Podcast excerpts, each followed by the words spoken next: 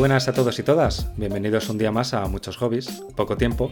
Soy Sergio Ramírez, me podéis encontrar en ramirezrubio.com y hoy vengo muy bien acompañado. Hoy me acompaña Hobly. ¿Qué tal estás, Hobly? Bien, ahí andamos. Y me acompaña también Miguel. ¿Qué tal estás, Miguel? Hola, muy buenas, estoy perfecto. Me alegro, me alegro. Hoy tenemos un programa interesante, ¿no? A ver si abrimos un poquito de debate, porque hoy vamos a hablar de los juegos que nos han sorprendido y nos han decepcionado de la pasada generación. Entendamos por pasada generación PlayStation 4, Xbox One, también incluimos Nintendo Switch y lo que haya salido en PC durante ese periodo. Cuando hablamos de sorpresas, eh, no hablamos necesariamente de los mejores juegos o de los juegos que más nos han gustado, sino de, juegos que a lo mejor esperábamos una cosa normal o esperamos poquito y nos llevamos, pues eso, una grata sorpresa y, y, se ha convertido en uno de nuestros juegos más favoritos de esta generación. Igual con las decepciones, no es necesariamente los peores juegos, sino juegos que a lo mejor íbamos con muchas ganas y pues bueno, nos llevamos un poquito de palo. Así que si os parece bien, vamos empezando. Empezamos por ti, Hobly. Que cuéntanos, ¿cuál es tu primer juego que más te ha sorprendido durante la pasada generación? Pues eh, vamos a empezar, voy a empezar por decir Red Dead Redemption 2, que mucha gente esperaba con muchísimas ganas, la verdad. Yo en ese momento, mira que el 1 me, me gustó muchísimo, pero no, la verdad es que tampoco iba yo aquí esperándome, me esperaba un mundo típico, ¿no? Que, que hace Rockstar, que son muy buenos, pero, pero nada más. Y ese juego al final es más un simulador del oeste que un, que un juego de mundo abierto genérico. Para mí es eh, lo más tocho que, se ha hecho de mundo abierto. Un juego en el que puedes cazar, comer, bueno, que tienes que ducharte, que hay eventos por el mundo que la verdad es que parecen totalmente aleatorios, que tú vas hablando con un amigo que va jugando y dice, me ha pasado esto y que a ti no te ha pasado. Eh, no sé, el mundo lo sientes vivo. Eh, los gráficos ya, pues bueno, es un tema aparte, pero se ve, se ve espectacular. Y cuando yo me metí ahí, dije, a mí que me encanta el mundo del western, dije, madre mía, esto, esto es una maravilla. No me lo esperaba, la verdad, sí. Eh, me sorprendió muchísimo. Ah, hubo gente a la que le abrumó, porque es normal, te puede abrumar. Hubo gente, yo creo que se esperaba totalmente lo típico de, de Rockstar y, y, que dijo esto, ¿qué cojones es? Pero, pero a mí la verdad es que me fue todo lo contrario. Eh, poder tirar a pescar. Eh, también se podía jugar al poker, que eso ya se podía en el 1, pero todo más real porque te podías cortar el pelo, hay, hay una barbería en la misma cantina, te podías emborrachar, eh, pe pelearte, robar. Eh, me parece que, que, ya te digo, es el mejor juego de, mundo abierto y, vamos, no, no me lo esperaba para mí, para eso. Sí, la verdad que Red Dead Redemption 2 vino, vino fuerte, ¿no? Eh, un poco a bruma, ¿no? Como dices, yo el primer contacto que tuve es que lo estaba jugando, mi, o sea, el juego lo conocía, pero bueno, yo no tenía una consola y lo estaba jugando mi primo en PlayStation 4 y me acuerdo que me enseñó la zona de Luisiana, que estaba cazando cocodrilos y tal, y el cómo despedazas al cocodrilo, echas la piel al caballo, te llevas al caballo, cuidadito que no te roben también. Uh -huh. es, es, un juego que es, es, es impresionante, o sea, es, es como tú dices, es un simulador de vida en el oeste. Sí, sí. Yo creo que además han recogido lo, la, la, versión que hicieron en la primera versión ¿no? de Red Dead de Redemption 2, 1, que yo creo que fue pues ya un, un titulazo. No sé si lo llegasteis a jugar en la versión 1, sí. yo imagino que sí. sí, sí. Que fue, fue una auténtica pasada para, para, el tiempo en el que se lanzó el mapa, que, que, en principio creo que era uno de los mapas más grandes que se habían hecho ¿no? para un, un juego de estas características y, y vamos, yo creo que, que, que, en su momento lo petó. Y yo creo que en este caso la segunda versión ha, ha sabido cómo recoger toda esa todas esas eh, mejoras que, que, pusieron, ¿no? Y, implementarlas de una forma que, que lo han hecho, vamos, eh, pff, difícil de superar casi. Es, es, que el juego es muy impresionante en muchos aspectos, pero también en, en, en, el tiempo en el que ha salido este juego, que ha salido en unas consolas que tienen unos añitos, y el juego es increíble, cómo funciona, cómo se ve es una maravilla técnica ese videojuego. Yo, yo, jugaba en una PlayStation 4 Slim y yo no me creía que eso corriese ahí. O sea, no me lo ¿No se te quemó? No, no, no, no, no me lo podía creer. Digo, es mentira. Esto no, no, puede ser. Era impresionante. No, la verdad es que ya te digo, no, no, creo que se, no creo que se pueda superar eh, fácil. Eh, solamente yo creo que Rockstar. No sé si con GTA 6 hará la locura, pero, pero la verdad es que, ya digo, para mí os lo digo, el, el mundo abierto eh, pues es el mejor mundo abierto que se ha hecho jamás. O sea, en, en el género no, no, se puede superar. Yo si le tengo que poner una puntillita, creo que el Red Dead Redemption original tenía uno de los mejores DLCs que han salido nunca, que era el DLC de zombies, Y se echa en falta que no lo tenga este. Yo, de hecho, estaba ahí con ganas de a ver si me sacan el DLC de zombies porque me encantaba. Me pasé mil horas jugando al, al Undead Nightmare. Si no lo recuerdo, lo sacaron como, no sé, después, ¿no? Mucho, bastante después, un año después o... Sí, además salió a precio reducido, salía a 25 euros, era como un juego independiente realmente, más que una expansión. Pero estaba genial, a mí me encantaba. Por ahí tengo que tener yo el pack que te venían los dos juntos. Con la Goti. Sí, sí, sí, ese pack me lo compré y claro, que a mí del de zombies no me llegó a gustar mucho, la verdad, pero... Pero es que... Eh, por ejemplo, el modo multijugador sí que sí que le eché horas eh, y, a mí me, impactó también, ¿no? El, joder, el poder compartir con, eh, con más personas el, mundo. Me parecía, o sea, que ya que estaba muy bien el, modo individual, pero poder hacerlo además en modo multijugador era, vamos, es brutal, ¿no? luego sí que es verdad que, cada vez está, pues Rockstar lo hace mucho con todos sus juegos ya, pero, pero de la forma en la que lo, lo hace en Red Dead, pues es, una pasada. Sí, pues, sobre todo por todas las posibilidades que te da de, hacer mil locuras. Rockstar últimamente la verdad es que tarda mucho en sacar juegos, pero, pero hacen magia, ¿eh? Mira, yo aquí he puesto un juego que es bastante actual, ¿de acuerdo? O sea, ha salido recientemente, porque iba, tenía una duda Iba a poner, eh, seguramente lo conozcáis, Octopath Traveler. Sí. ¿De acuerdo? Es que es de, Nintendo Switch, que salió ya, pues, no recuerdo muy bien la fecha, ¿no? Pero ya salió hace dos, dos, tres años, tuvo que salir. Sí. Y tenía ese, esos gráficos muy estilo retro, ¿no? Pero con. que llamaba mucho la atención porque tenía no se centraba tanto en los modelos de los objetos y las escenas y demás, sino que le daba un efecto postprocesado, unos efectos que quedaban muy chulos. Y que le daba una magia a todo el entorno, muy, muy novela, muy historia, ¿no? digamos. Y, no, le iba, iba a poner Octopath, pero al final me he decantado por un juego que ha salido recientemente para ordenador que, que se llama Valheim. El cual, pues, a ver, es de generación pasada porque al final no tiene unos gráficos que sean muy potentes, pero, pero cuenta con esa magia de, de, pixelar, de, antiguo, ¿no? Con, unos efectos muy, muy bonitos visualmente, unos sonidos muy, muy bonitos que, nos recuerdan a esas épocas pasadas de cuando jugábamos a juegos que realmente le ponían un empeño mm, brutal y, son muy bonitos. No sé si vosotros conocéis el, juego porque no tiene mucho, mucho tiempo. Yo lo conozco de haberlo visto, pero todavía no lo he jugado. A mí me suena muchísimo. Eh, ¿Cuándo salió? Pues que hará un, mes, no, no, no hace está mucho, en, Early Access. Está en Early Access, sí. Le he estado echando un vistazo estos días porque se ha, hecho viral desde hace unos días, creo, el juego. Sí, es que además en, en, Steam tiene. Pues es que eh, las votaciones son extremadamente positivas y tiene muchísima gente. No, no he visto todavía eh, una crítica negativa sobre el juego. Y, me parece que, vamos, que, hay que seguirlo muy de cerca, porque de aquí a, que siga evolucionando, eh, yo creo que va a ser algo, algo brutal. Luego, dentro del juego, todas las posibilidades que te ofrece, para empezar, tenemos que pensar que es un, un survival, ¿no? El típico survival, pero con, dotado con, cositas de, de, los vikingos, ¿no? Que nos recuerdan a, a, esa serie, por ejemplo, que vemos de Vikings, ¿no? Sí, sí, sí. Muy, muy fantasía, ¿no? También. Pero tenemos la, la, particularidad de que, de que, los mapas, por ejemplo, son eh, generados automáticamente. Que, sí, que lo hacen muchos, ¿no? Pero, por ejemplo, tenemos los casos de como No Man's Sky, que, que bueno, que aunque sean generados automáticamente, podemos decir que, bueno.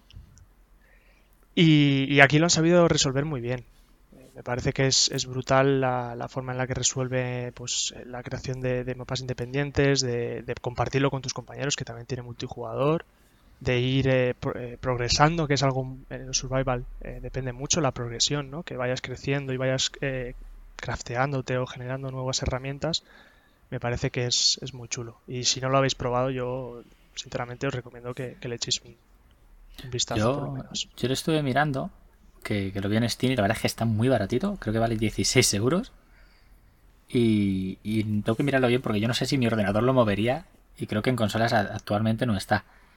Pero, pero la verdad es que a mí me, atrae bastante. El, estilo artístico que tiene me atrae bastante. Y, Y, luego comentarios que, me hacen mucha gracia. Había comentarios de he, matado un boss y, de camino a, casa me he muerto porque se me ha caído un árbol encima al talarlo. sí. sí, sí, El primer día, ya te digo yo, morí seis veces por talar árboles. Que yo ya me estaba queriendo, vamos. Pero es gracioso, o sea, son cosas que dices, te desesperas, pero, jo, qué, gracioso, ¿no? O sea, me ha caído un árbol en la cabeza, me he muerto seis veces, pero aquí sigo no talando árboles como un tonto. Pero, pero bueno, ahí yo creo que también está un poco la magia, ¿no? De este tipo de, de, juegos. ¿Te penaliza mucho la muerte?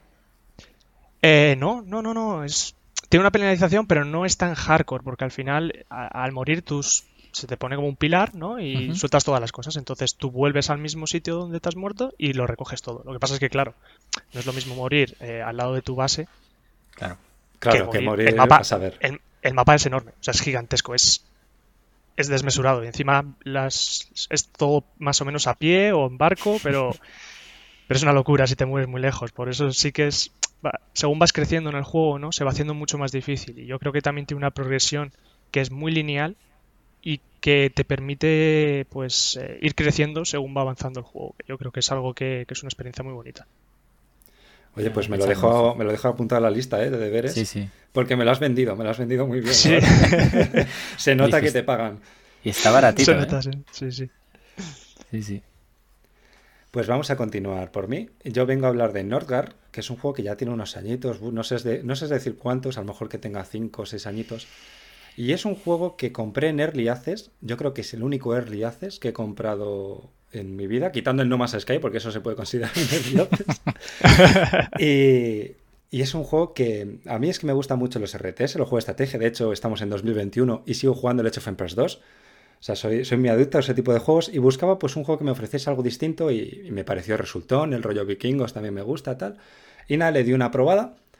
Y la verdad que este juego eh, me ha sorprendido muchísimo, tanto por la calidad que tiene a día de hoy, que ya la tenía en su momento, pero se nota que estaba un poco verde y, pero sobre todo por, por la evolución que ha tenido y por los desarrolladores en sí mismos. El juego tenía un roadmap muy concreto de vamos a ir haciendo esto, tal, no sé qué. Han cumplido absolutamente todas sus promesas. Eh, escuchaban a la comunidad, la comunidad decía poner arqueros o algo, poner tal. Y decían, venga, pues vamos a meter a los lanzadores de hachas, poner un muro. Y te explicaban, no podemos poner un muro porque entonces limitaría eh, la expansión del imperio y tal, no sé qué. O sea, como que los desarrolladores han hecho un early en condiciones, han estado muy atentos de la comunidad, han cumplido todas sus promesas y al día de hoy me parece un auténtico juegazo con unas facciones muy diferenciadas entre sí y sobre todo un juego distinto porque no es como pueda ser un Age of Empires, un StarCraft, un, un Warhammer, es un juego que combina, digamos, una gestión que parece un poco como el Catán, el juego de mesa de Catán que todos conocemos, y luego tiene como ese combate RTS, está medio camino, Luego te puedes centrar que si en economía, que si, que si quiere atacar. Todo muy bien hecho, todo, todo muy cuidado. Tiene el elemento de que viene el invierno y necesitas más madera y más comida para sobrevivir. A lo mejor te ataca el kraken y te rompe los barcos. Me parece un juego muy bonito, muy cuidado y que, que, os recomiendo. De hecho, creo que a Hobly se lo llevo recomendando no sé cuántos años, pero no me hace nunca caso. De hecho, hace poco le dio por probar el Destiny 2 y me dio la razón de que le volaba. O sea, yo ya paso de recomendarle cosas a Hobly, así que Miguel, te lo recomiendo a ti directamente, pruébalo. Pues yo espero, la verdad es que, a ver, voy a ser sincero, yo en su momento cuando salió le, eché un ojo y, me llamó mucho la atención y yo creo que también eh, por el tema vikingo, ¿no? Del que hemos hablado antes, que, me gusta mucho ese, tema y, tenía muy buena pinta además. Eh, el diseño me parece, me parece súper bonito también. Es un poco mm, muy de, una especie de dibujo, ¿no? De dibujo muy, muy, chulo. Sí, es como cartoon, pero sin llegar a ser ese estilo cómico, ¿sabes? Está a medio camino. Exactamente, que le da, le da pues un encanto especial, que, tiene muy buena pinta. La verdad que a nivel de, de mecánicas y demás no, no, le he podido echar mucho ojo porque, bueno, eh, pues al final los, los RTS no son uno de mis... Eh, es una asignatura pendiente, vamos a decir, pero sí que, por ejemplo, pues eh, si el nivel de, dificultad lo permite, al final el modo multijugador hay gente que es en los RTS es una locura. No, no, sí, en multijugador es imposible. O sea, juega con amigos. Eso es, eso es. Eh, para nivel para jugar con amigos o jugar una campaña individual que, desconozco si tiene campaña individual. Luego es que en una actualización metieron una cosa que se llamaba Conquista, que era como una especie de campaña que te podías pasar con un amigo en cooperativo, cada uno con una facción, y si te la pasabas te desbloqueaban cosméticos para... No hay micropagos, o sea, los cosméticos son jugando, que eso es algo que a mí me pierde cuando hay desbloqueables en un juego me pierde, o sea, ya está, ya me tiene enganchado. Y está muy chula la conquista porque son misiones con, con, a lo mejor cosas especiales. Pues a lo mejor en una te van a atacar los Jotun más insistentemente. En otra tienes que curar al, al gran cuervo antes de que lo hagan los otros. En otra tienes que capturar Brasil Y ya te digo que te la puedes pasar con un amigo y está muy divertida.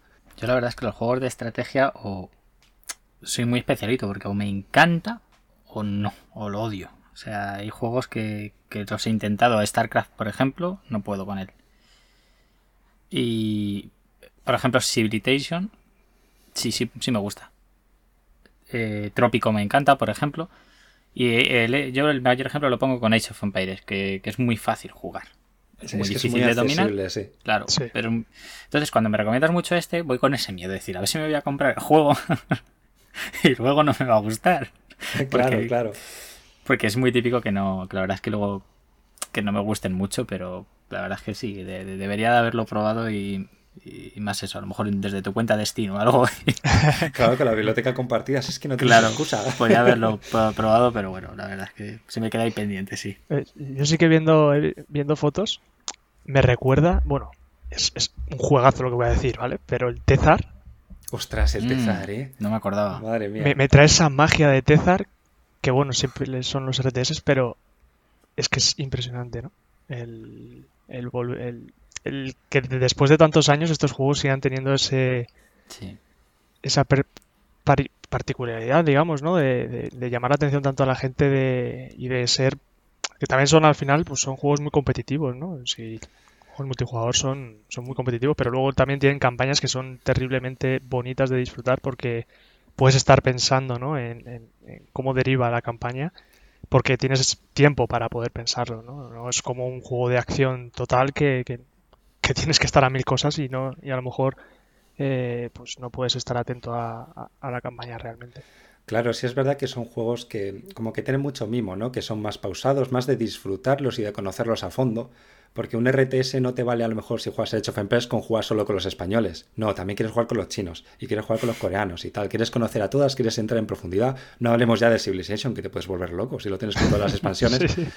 Pero sí es verdad que los RTS a lo mejor no llegan a un gran público. Mm, también porque suelen ser juegos muy de PC, ¿no? Y, y lo que está más extendido son las videoconsolas. Pero sí es verdad que su público es muy fiel. Y tú te puedes meter a un juego que a lo mejor tiene unos añitos y ahí sigue habiendo partidas de gente. Ala, no te metas porque te van a dar por todos lados. Pero ahí sigue habiendo su, como su base de jugadores que no pierden. Sí. Y además, yo, para, terminar esta, esta parte, yo creo que lo que has comentado al principio de, de, que los desarrolladores escuchan a la comunidad es algo que, realmente eh, puede lanzar lo que es un juego al, estrellato, ¿no? A, algo que, que a la gente le vaya a gustar que es muy difícil hoy en día, que muchas empresas lo hacen, pero no al nivel en que lo hacen muchos indies, ¿no? Que, es lo que vengo a, vengo a decir, que al final si tú escuchas a la comunidad son los que van a jugar y, van a construir el juego en base a, lo que, a, lo que, a lo que les gusta. Entonces al final no, no descartarán ese juego en ningún momento.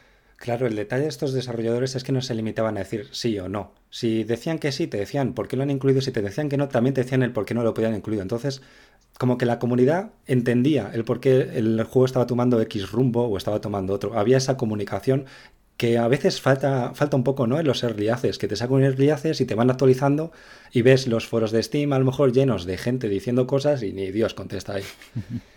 bueno, pues terminamos esta primera ronda, ¿no? Si, si os parece, empezamos con las decepciones. Eh, Hobly, cuando, cuando quieras. Bueno, pues antes habéis comentado varias veces al No Man's Sky. Porque seguimos ardidos. Y es duro, ¿eh? Que, un juego, fíjate que ha cambiado mucho a día de hoy y, todavía se le ponga de ejemplo en cosas malas. Pero mi, siguiente, mi juego, mi decepción y la más grande sería No Más Sky. Porque a mí, eh, si me conozca bien sabe que me encanta la astronomía, que en los mundos abiertos es mi, mi género favorito. Y a mí cuando me dijeron que había un juego de exploración espacial con supervivencia, procedural, todo lo que se vendió de él y claro, cuando. Es como cuando. Como cuando vas a, un restaurante y, ves una hamburguesa ahí anunciada y dices, madre mía, qué pinta tiene la hamburguesa.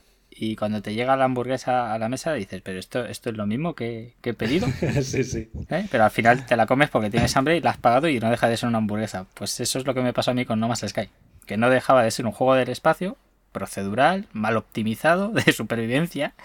Y me lo comí porque, porque bueno, porque era eso, jugué 60 horas y, que me alegro de que a día de hoy esté mejorado eh, ahora con la Next Gen volveré a darle una oportunidad. En su día lo disfruté, la verdad, no, voy a mentir que lo disfruté, pero sí me quedó una tristeza bastante grande. Porque, joder, es que mm, no sé si me sentí engañado, tampoco, no sé si hasta ese punto, pero, pero joder, es duro cuando esperas algo con muchas ganas y, y ves que le están dando palos por todos lados, sabes que esos palos son con toda la razón del mundo, ves que se Murray y poco más y se va a Marte, allí un año a esconderse. y, al final, pues bueno, para mí fue, yo te diría que la mayor decepción de la, de la pasada generación. Y, y es que lo tenía todo para, para engancharme. Así me pasó que tenía un hype por las nubes y la hostia que. O sea, esa, esa noche yo me recuerdo, me fui a la cama y yo estaba muy raro. Digo, no sé si estoy triste o yo acabo de jugar a esto y, y no me encuentro muy bien, la verdad. Pero bueno, pero la verdad es que a día de hoy me alegro de que haya cambiado mucho, muchísimo, la verdad, hacer juego y, no le he vuelto a dar una oportunidad, la verdad.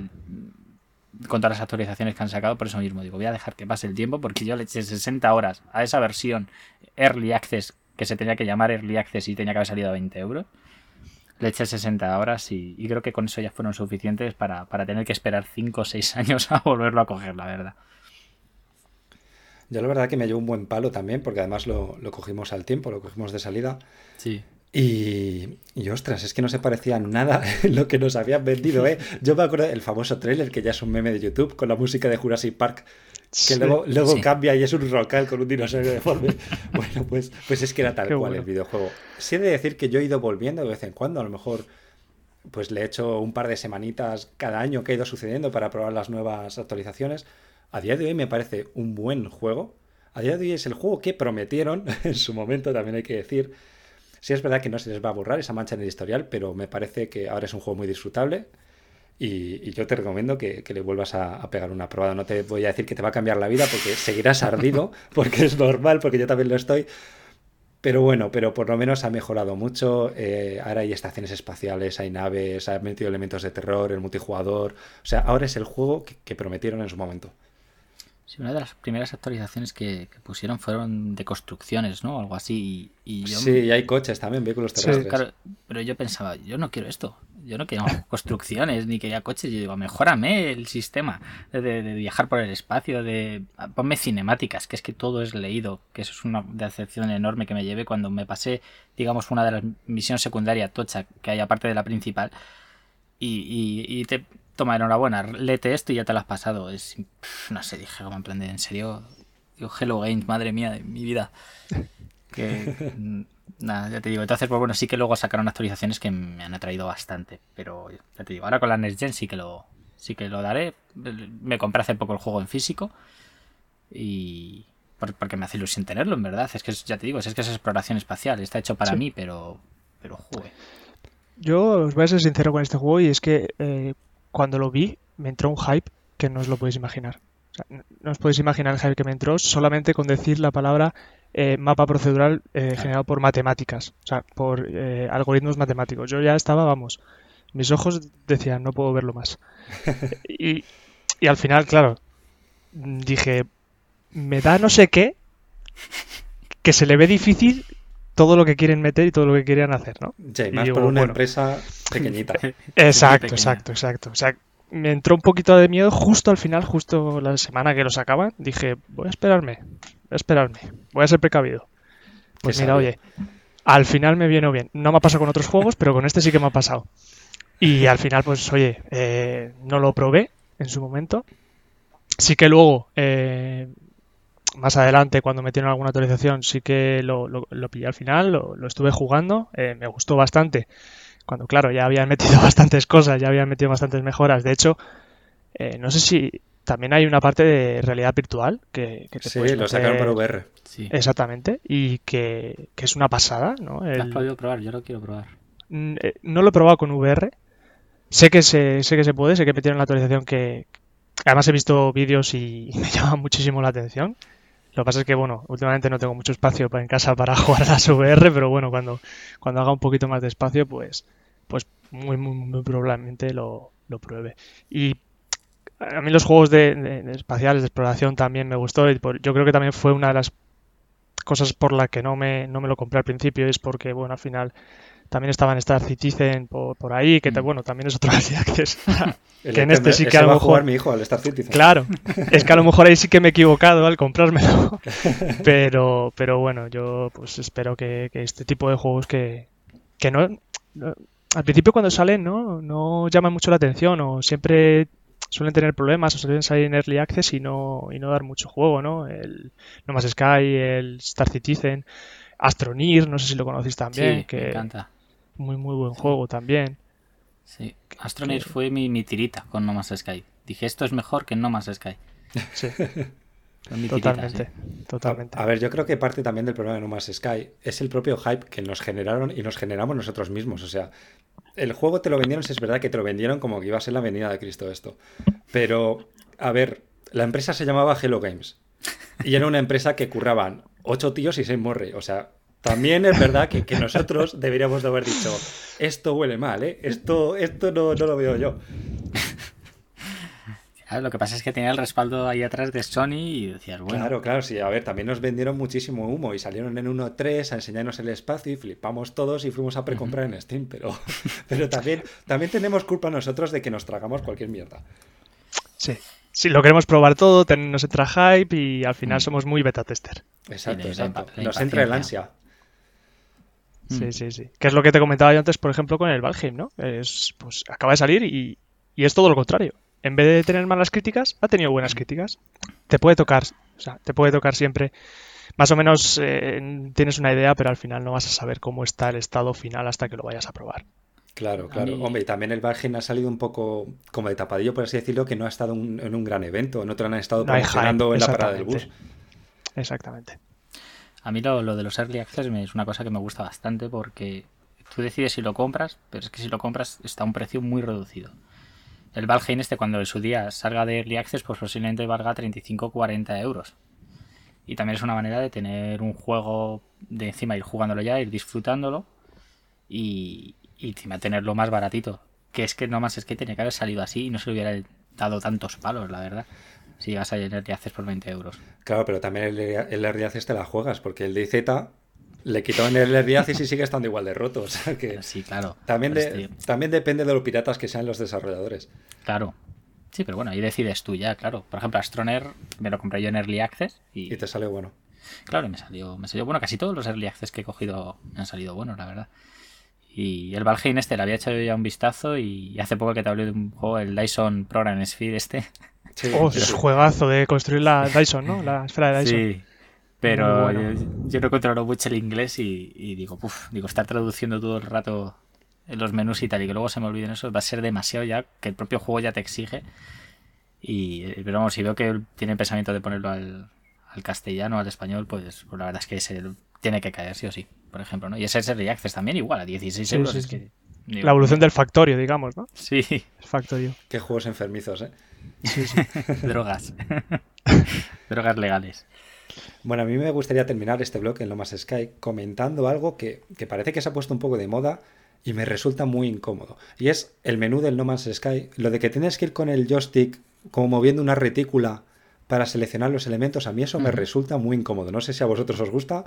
Es muy Destiny, ¿eh? Sí, es como el Destiny, ese estilo de menú. Lo han copiado. Yo es que esos no los soporto.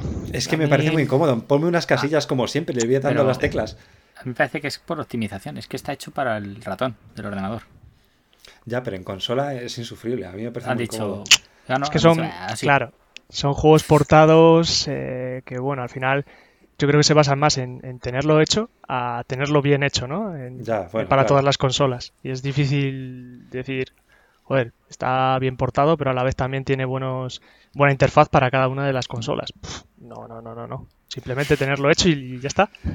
pero es que, aun, cuando yo jugaba en PC al No Más Sky, yo lo jugaba con mando y para el menú cogía el, ratón. O sea, jugaba en híbrido, ¿sabes?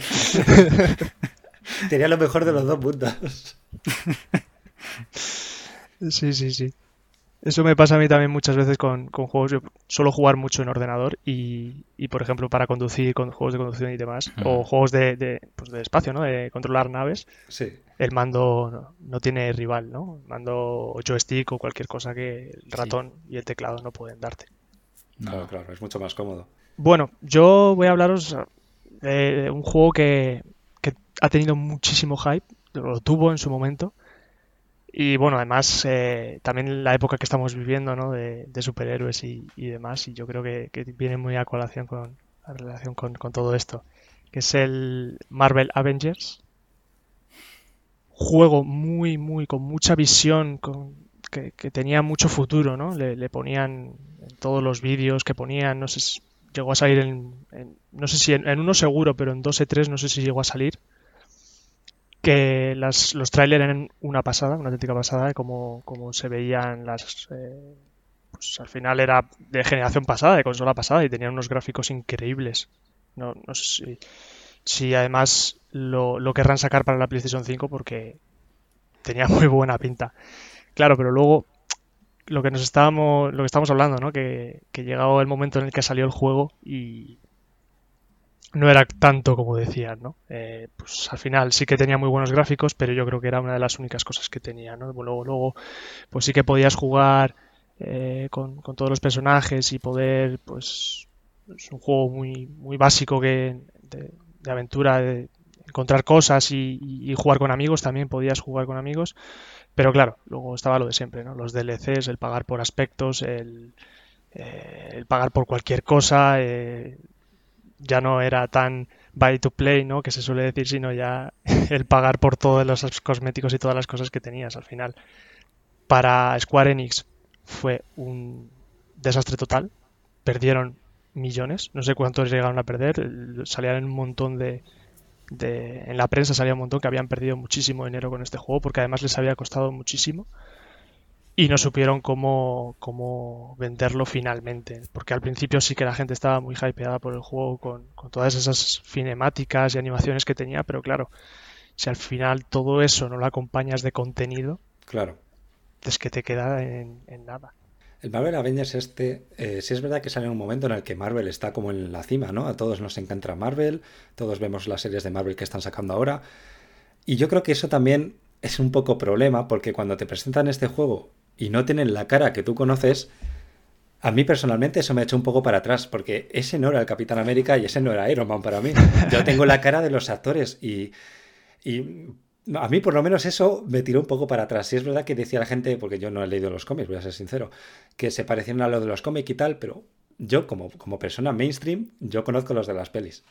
Sí, es que eran, exactamente, eran, eran antiguos, o sea, eran los, los digamos, los diseños antiguos de los personajes, pero como que se pierde esa magia, ¿no? De, estar acostumbrados. Sí que para, por ejemplo, los, los frikis de Marvel, como yo, por ejemplo, o los boomers que dirían ahora los, los jóvenes de hoy en día, ¿no? Sí que sabemos qué tipo de personajes son, pero claro, para los que están acostumbrados, que son la gran mayoría de personas, la masa, digamos, de personas que suelen ver eh, las películas y, quedarse en las películas, que, que, está muy bien, porque además creo que son muy buenas películas en su mayoría. No, le, no les gusta por eso, porque se queda pues al final en un... En quién es ese tío que no tiene nada que ver con Capitán América. A mí me pasó eso, ¿quién es ese tío? ¿Sabes? Yo a ese tío no le conozco. Eso pasó también en el juego de Marvel, el, el Spider-Man, que cambiaron a, a Spider-Man, a... Se me ha ido el nombre del... A Peter Parker. A Peter Parker lo cambiaron haciendo eh, la, aportación de la Play 4 a la Play 5.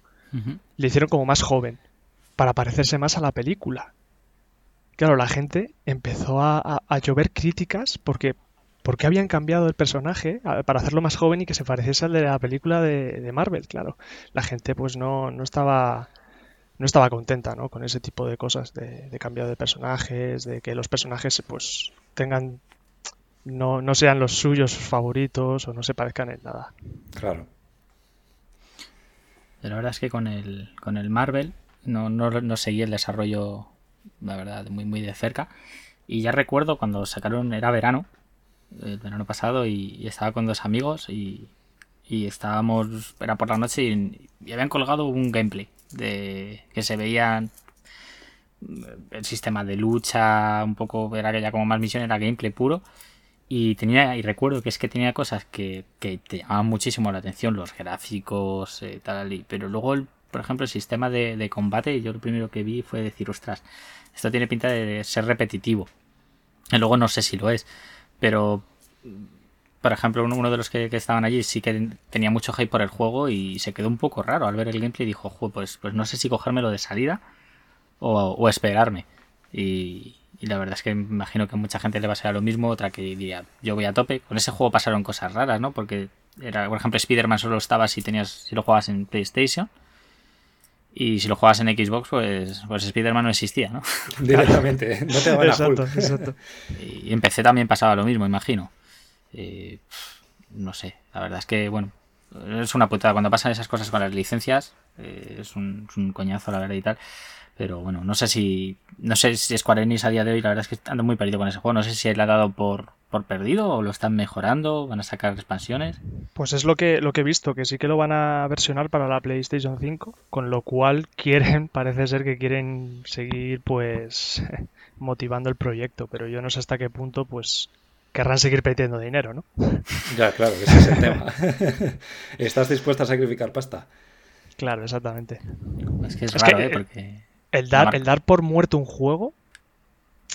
¿Cuándo, lo das por muerto, no? O sea, ¿cuándo dices que fracasas? Atrévete, ¿no? Ya, es que has invertido mucho dinero. Fíjate Electronic Arts, Electronic Arts que les pasó con Anthem. Que igual mm. que, que, salió el juego y se llevó un buen palo. Sí. Pues nada, voy a continuar yo con mi primera decepción y es Metal Gear Solid 5 de Phantom Pain. Eh, me considero bastante fan de, Metal Gear, a mí el, Metal Gear original de PlayStation 1 me encanta, pero sobre todo mi favorito es el 3 de PlayStation 2. Y con este, ostras, iba con mucho hype porque llevaba sin jugar un Metal Gear desde, desde los de la PSP, porque no había tenido PlayStation, entonces no había podido jugar al 4. Y jugué que si iba a ser un mundo abierto, eh, que te iba, había como muchas secundarias, no sé, como que, me llamaba muchísimo la atención. Y me llevé un buen palo porque me parecía que, el juego se me hacía como muy repetitivo. Había muchas misiones, pero incluso dentro de las principales había muchas misiones que eran muy similares, pero en vez de ir al campamento X ibas al campamento Y. Y, era un mundo abierto, pero era un mundo abierto en el que eras tú dándote un paseo con tu coche o de un sitio a otro a, a completar las misiones era eso, sobre todo esa sensación de repetición que tenía. Luego la historia, el principio me parecía flipante porque empezaba justo después del, del Peace Walker de, PSP, eh, que perdió un brazo, te daban el brazo, que era una super herramienta, tal. el principio me parecía brutal. Cuando aparece Quiet me parece que, que bajaba un poquito el nivel de la historia. Pero era eso, era sobre todo la sensación de, de, repetición que tenía con el juego. Y luego había algo que no me gustaba nada, que lo metieron en el Portable Ops de PSP también, que es el reclutamiento de soldados.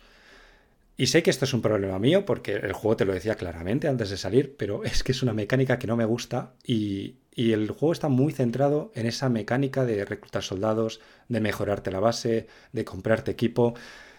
Como que me gustaban más los Metal Gear, digamos, clásicos de tú ibas para adelante en, en, tu juego pasillero, que fingía no serlo, pero bueno, tú ibas para adelante, comprándote camuflajes y tal, pero como que solo te preocupabas de Snake, ¿sabes? No, no te interesaban ni los soldados ni tal.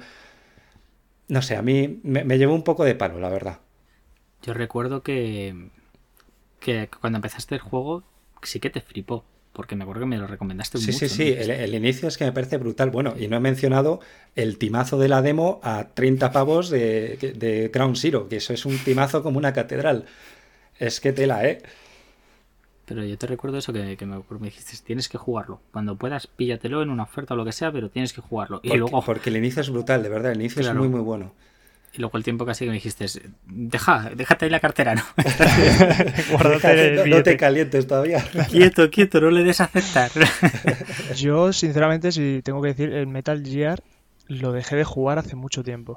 Porque a mí los juegos de sigilo no son muy fuerte. Digamos que, que mm, Rambo y yo vamos de la mano. Sí que sí que es verdad que pues, son, son juegos que son clásicos, que no mueren nunca. y que para la gente que le gusta el sigilo y, el, pues también un poco de, de descubrir cosas, pues está, muy bien, pero pero le falta pues a lo mejor un poco de, de poder ir tú a lo que quieras, ¿no? No sé si en este caso sí que se podía pues obviar un poco de veces el sigilo y, sí, poder... El Metal Gear te permitía ir a saco si quieres. De hecho, te podías mejorar y ir con bazucas y ametralladoras, que eso está muy bien. De hecho, lo que es el, el shooting, los tiroteos están bastante bien. Y si es verdad, y esto me gustaba mucho el Metal Gear 5, que cuando tú entrabas en una base, a lo mejor podías ir en sigilo, ya te digo, o a saco ahí tirando granadas. Entrabas en una base y a lo mejor disparabas a un soldado y el que tenía al lado se asustaba y tú le amenazabas con la ametralladora.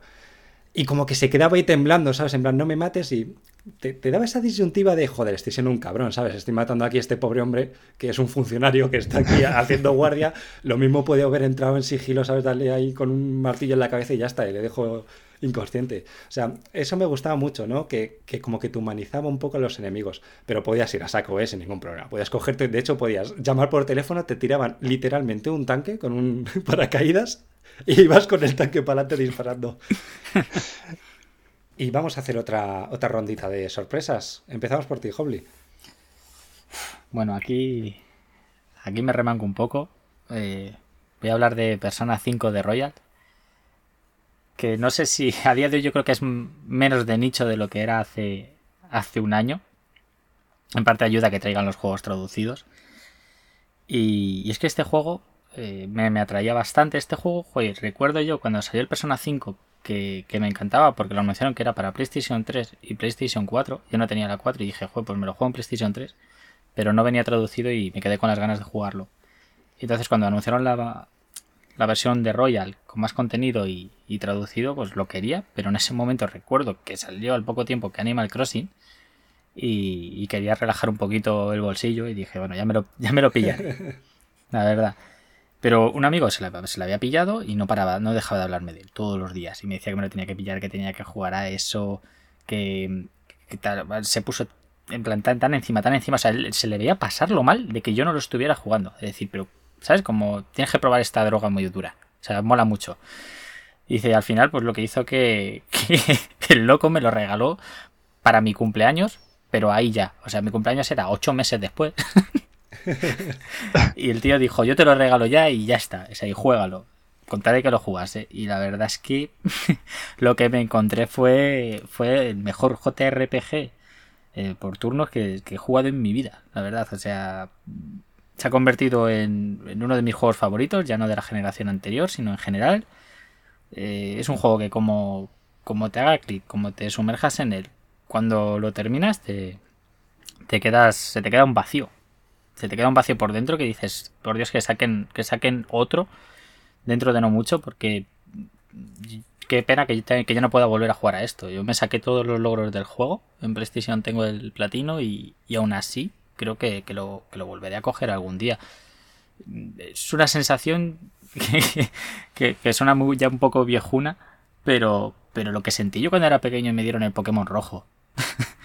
y, y el vicio que yo me pegaba a ese juego, que yo estaba, me acuerdo estar ahí en clase y, mirar la hora diciendo, Dios mío, que llego a, llego a casa y puedo jugar, pues es Persona 5 de Royal, eh, me dio esa sensación, pero, pero ya teniendo ahí muchísimo, muchísima más edad y, que no me imaginaba que un juego podía, podía a día de hoy hacerme sentir esas cosas y, y lo hizo Persona 5 de Royal, no me lo imaginaba, la verdad. Yo no he tenido ocasión de jugarlo porque es exclusivo, ¿verdad? Sí. Y, bueno, no tengo acceso a una, PlayStation.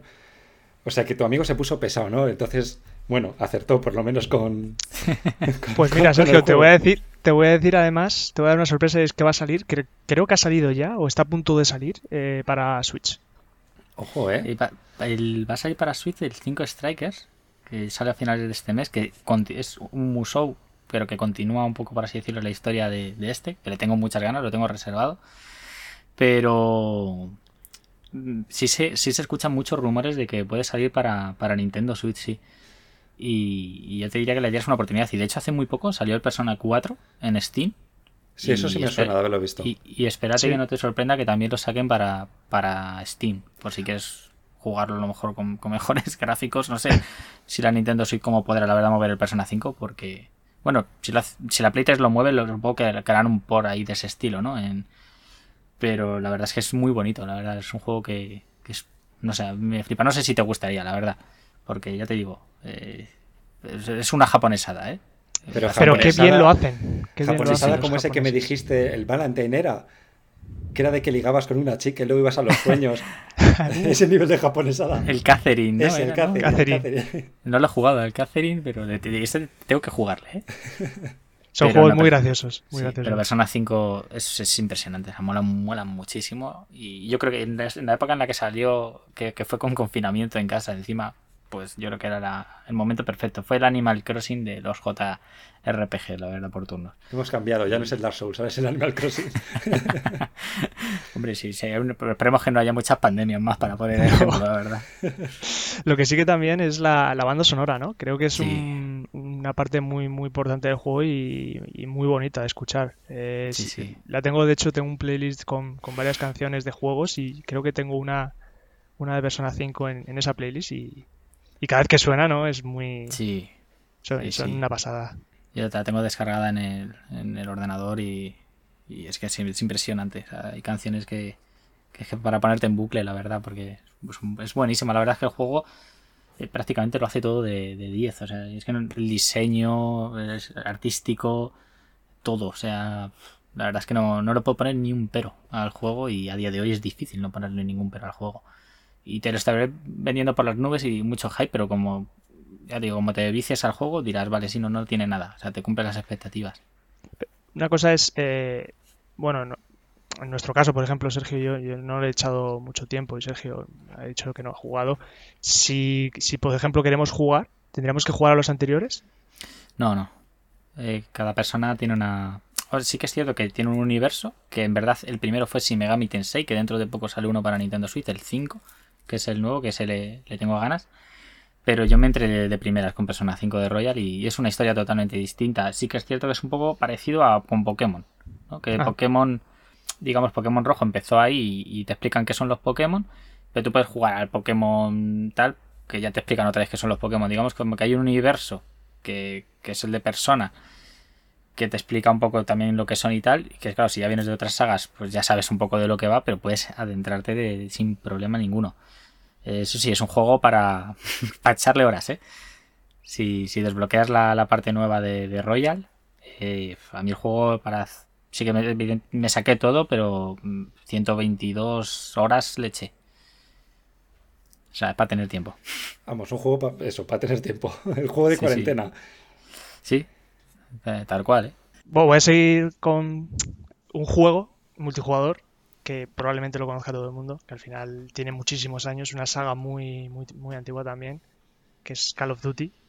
Pero en este caso, eh, no el Call of Duty como juego, eh, como saga, ¿no? Como Call of Duty Modern Warfare 2, Modern Warfare 1, eh, Black Ops, etcétera, sino el éxito que ha tenido el Warzone, el Call of Duty Warzone. Decidme por favor, que lo habéis, lo habéis probado. Sí, yo lo probé, que además estaba en Battle.net, estaba gratuito, ¿no? Para jugar. Sí. Yo. Y es que hace que no juego un Call of Duty desde, desde el Modern Warfare 3. Ahí es donde yo quería llegar. Ahí es donde yo quería llegar.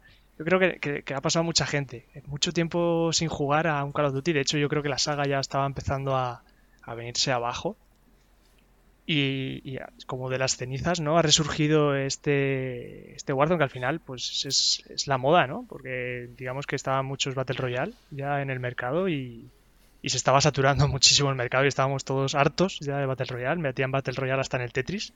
Ya. que es verdad. Pero lo bien que lo han hecho con el Warzone, lo, lo, fácil que ha sido llamar a tanta gente, porque además tenían, tenías el Fortnite que es un juego que yo no he probado y no, me llama mucho la atención. Pero tenías una competencia brutal. También es verdad que Call of Duty tenía un nombre que se ha forjado durante muchos años, pero que estaba perdiendo pues un poco de resonancia, ¿no? Y al final han sabido perfectamente cómo juntar los dos mundos, ¿no? Porque el Warzone salió como un juego independiente de lo que era Call of Duty Modern Warfare que es el, penúltimo juego que sacaron, que acaban de sacar de sacar el, digamos, como el Black Ops que junta todo lo, anterior del Black Ops. Y, lo han metido incluso dentro de Warzone, o sea que van sacando actualizaciones, van sacando juegos nuevos y los van metiendo dentro de Warzone, como si fuese un mundo aparte que le van llenando, ¿no? Y, se nota que les, le están dando mimo y lo están tratando. Que, a la gente super casual también les, está, les está fascinando. Yo creo que es la donde están llamando más la atención, ¿no? A, los, jugadores casual, a jugadores que, les encantaba Call of Duty, ¿no? Porque Call of Duty al final es para echar unas cuantas partidas e, irte a, trabajar, a hacer deporte o a, otra, cualquier otra cosa. Y, esta facilidad de meterlos en, Warzone me parece asombroso como, lo han hecho y no solo a nivel de juego, porque al final es un juego que, es un Call of Duty que no que replican modelos y demás, sino la, la parte de marketing que les ha tocado cubrir que me parece muy muy potente. Si a mí Call of Duty Warzone la verdad que me sorprendió bastante porque es como dices, ¿no? Muchos llevamos sin tocar un Call of Duty desde el Modern Warfare 3. Yo creo que el último que toqué fue el Ghost y, no me acuerdo si me lo dijiste tú, Miguel, o me lo dijo otra persona de prueba el, el Warzone, no sé qué tal. Y me metí y la verdad que me sorprendió gratamente. Es decir, que tampoco jugué mucho porque no sé qué tiene el Apex, que es el único Battle Royale que a mí me engancha.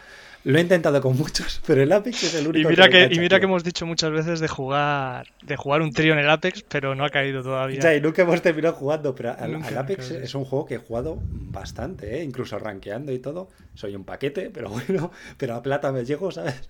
Y yo creo que es lo accesible que es el Apex. Pero bueno, volviendo al, al, al Warzone, y me, sorprendió mucho porque, aparte, salió, como dices, en un momento en el que está el Fortnite, está el Apex, está el Pachi, está el Tetris 99, este. Estaba hasta, hasta el Battle Royale que sacaron de Battlefield, Firestone se llamaba o algo así. Sí, sí, sí.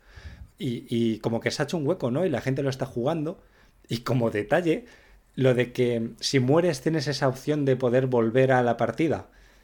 Que, que, tienes que echar como una pelea ahí en, en, unos cuartos de baño que parece la roca, eso, la prisión de la roca tenía buenas ideas y, me sorprendió bastante, porque de hecho también probé el, Battle Royale que tenía el Counter-Strike y ese no me gustó nada, absolutamente nada, que creo que lo jugué contigo, Howley, y, no me gustó nada. Fue en, ese infierno eh, que, probamos, eso era un Battle Royale. Era un Battle Royale, sí, eh. eso, era el infierno hecho, era el infierno hecho videojuego, porque encima no, caí en, desactivar que, se, que escuchas a las demás personas y fue un infierno. bueno, la comunidad del Counter es bonita, como la del LOL, hay que quererla. Es como escuchar el infierno, el Averno. está el Doom y luego está eso.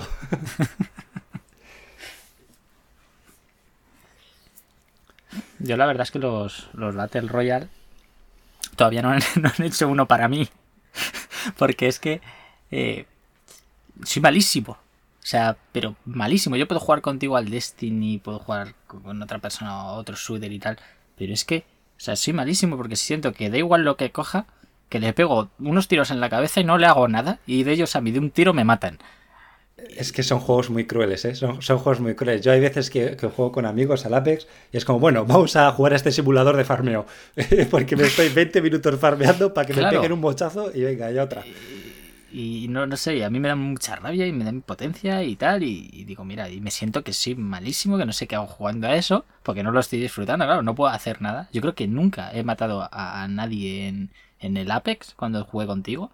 Y en Fortnite habré matado a unas dos personas cuando lo probé en su día. Y, y, al final quedaba alto porque me iba escondiendo. Yo creo que, que, la magia de los Battle Royale, o sea, dentro de que os, repito, soy malísimo, es caer en el meollo. Y si palmas, palmas, y si no, pues mira, eso que te has llevado. Caes en el meollo ahí y por lo menos la partida se resuelve.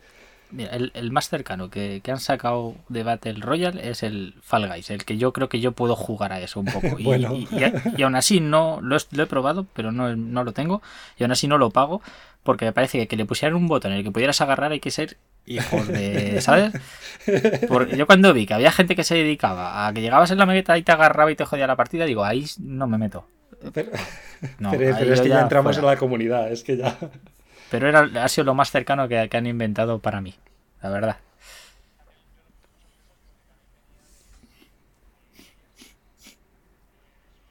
Ah, sí.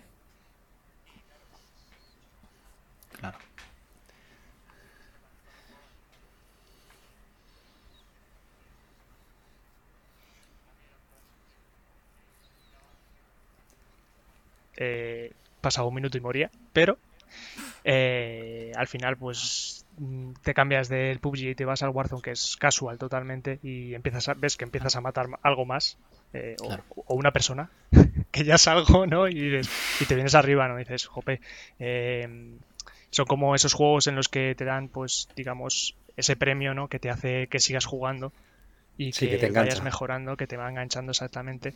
Y a mí me, pasó con este Warzone, ¿no? La evolución, digamos, de, pasar de, un juego eh, Battle Royale muy hardcore a, algo más casual que, que, te permitía matar a más gente y disfrutarlo más.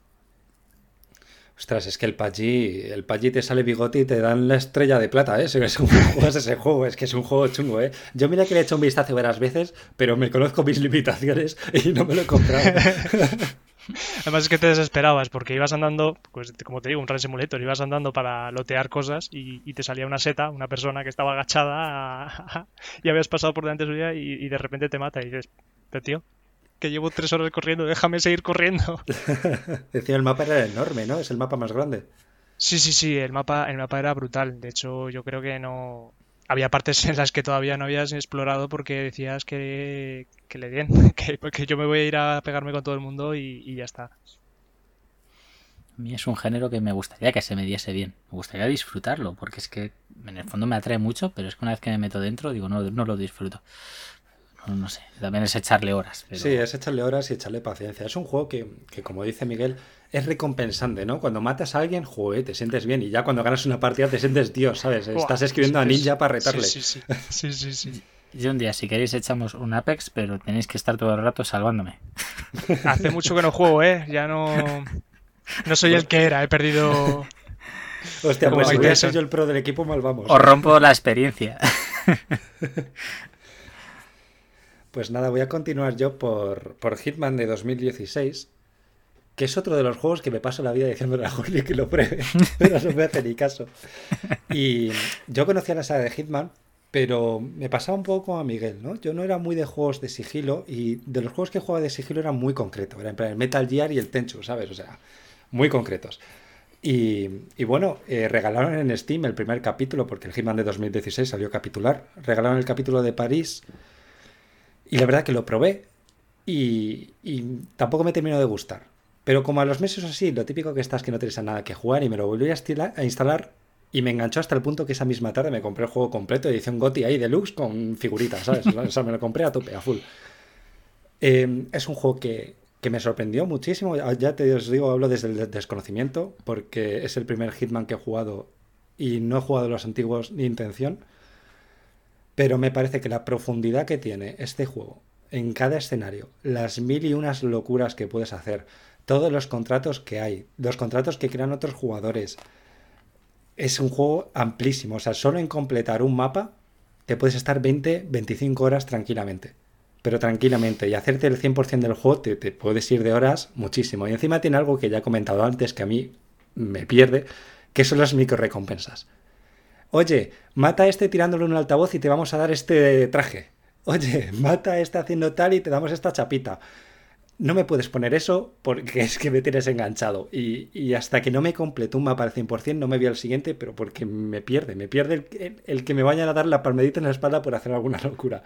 Así que es un juego que yo recomiendo muchísimo, me encanta, estoy súper enganchado a la saga. Y vamos, que, es que lo recomiendo. Que, que si os gustan los juegos sandbox, porque lo considero un sandbox dentro de, de lo relativamente pequeños que son los mapas, es, es, increíble. Son muy profundos, todos los personajes tienen algo que hacer, hay mil formas de burlar la seguridad. Es un juego muy, muy complejo y muy, muy completo. Yo es que no lo he probado, mientras que el que antes de estrategia es, sí, es porque soy gilipollas y cabezón. Pero el, el Hitman es porque el sigilo es raro para mí. El a mí me gustan los juegos de sigilo que son malos. O sea, el sigilo malo. El, facilón. El, cuando tú juegas a un, Far Cry y dices, venga, voy a pasármelo, voy a pasarme una zonita que es que, tienes que basarte la que si, si no te ve nadie te recompensan más. Pero es un sigilo que, apetece jugar porque la, IA es medio imbécil. ¿Sabes? O sea, entonces Claro, pasas por detrás de la cuchillas a uno, del otro y dice, ¿qué, ¿qué ha sido eso? ¿Sabes? O sea, cosas así, en plan absurdo, lo disfruto. Sí, que está viendo los cadáveres y dice, ¿qué está pasando aquí? Que estás de, de lejos pegándole balazos a todo con un francotirador y no sé ni dónde viene. Pues, pero el Hitman, que te pide una precisión, que si el otro día estuve viendo jugar un poquito al 3 y que si me cambio me pongo este traje para parecer camarero, pero vaya, el otro que me ha visto antes me recuerda y venga, venga, venga, venga. el Hitman sí es verdad que es, si te pones a hacerte las maestrías, o sea, hay, hay, una maestría que es hacerte la misión en dificultad máxima, sin cambiarte el traje, sin que te vean, sin que descubran cadáveres. O sea, es milimétrico. Es de hacerlo milimétrico y al mínimo error a empezar de nuevo. O sea, se puede poner muy exigente. Si solo lo quieres jugar a disfrutar, es un juego muy disfrutable porque también tienes la opción de ir a saco. Si es verdad que no son normales, o sea, como te pongas en un tiroteo te acribillan, pero te da esa opción también, no es obviamente la vía que, te, que el juego que cagas. Claro, pero eso es lo que vengo yo con, por ejemplo, con el Metal Gear. Son juegos que puedes ir a saco, pero están desarrollados para que no lo hagas, para que no vayas a saco, para que descubras el juego lentamente y vayas en, sigilo, vayas muy poco a poco. Claro, claro. Entonces, si, si rompes esa magia, estás... Yo, por ejemplo, yo pienso como si fuese el desarrollador, ¿no? y, yo hago una mecánica para que tú la hagas en sigilo si tú no lo haces en sigilo y haces otra cosa, joder, no estás haciendo el juego bien. O sea, quiero decir que al final tú juegas al juego como te dé la gana y haces lo que te dé la gana, ¿no? Pero digamos que, que, no descubres eh, al 100% toda todo el potencial ¿no? que ese juego Claro, no, no estás aprovechando todo lo que han configurado esos desarrolladores. Eso sí es verdad. Eso es. No te digo que algún día no lo pruebe. Ya veremos, pero. Pero la verdad es que me, me, cuesta, ¿eh?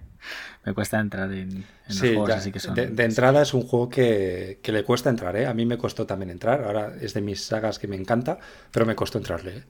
A, mí me gusta que te guste el juego.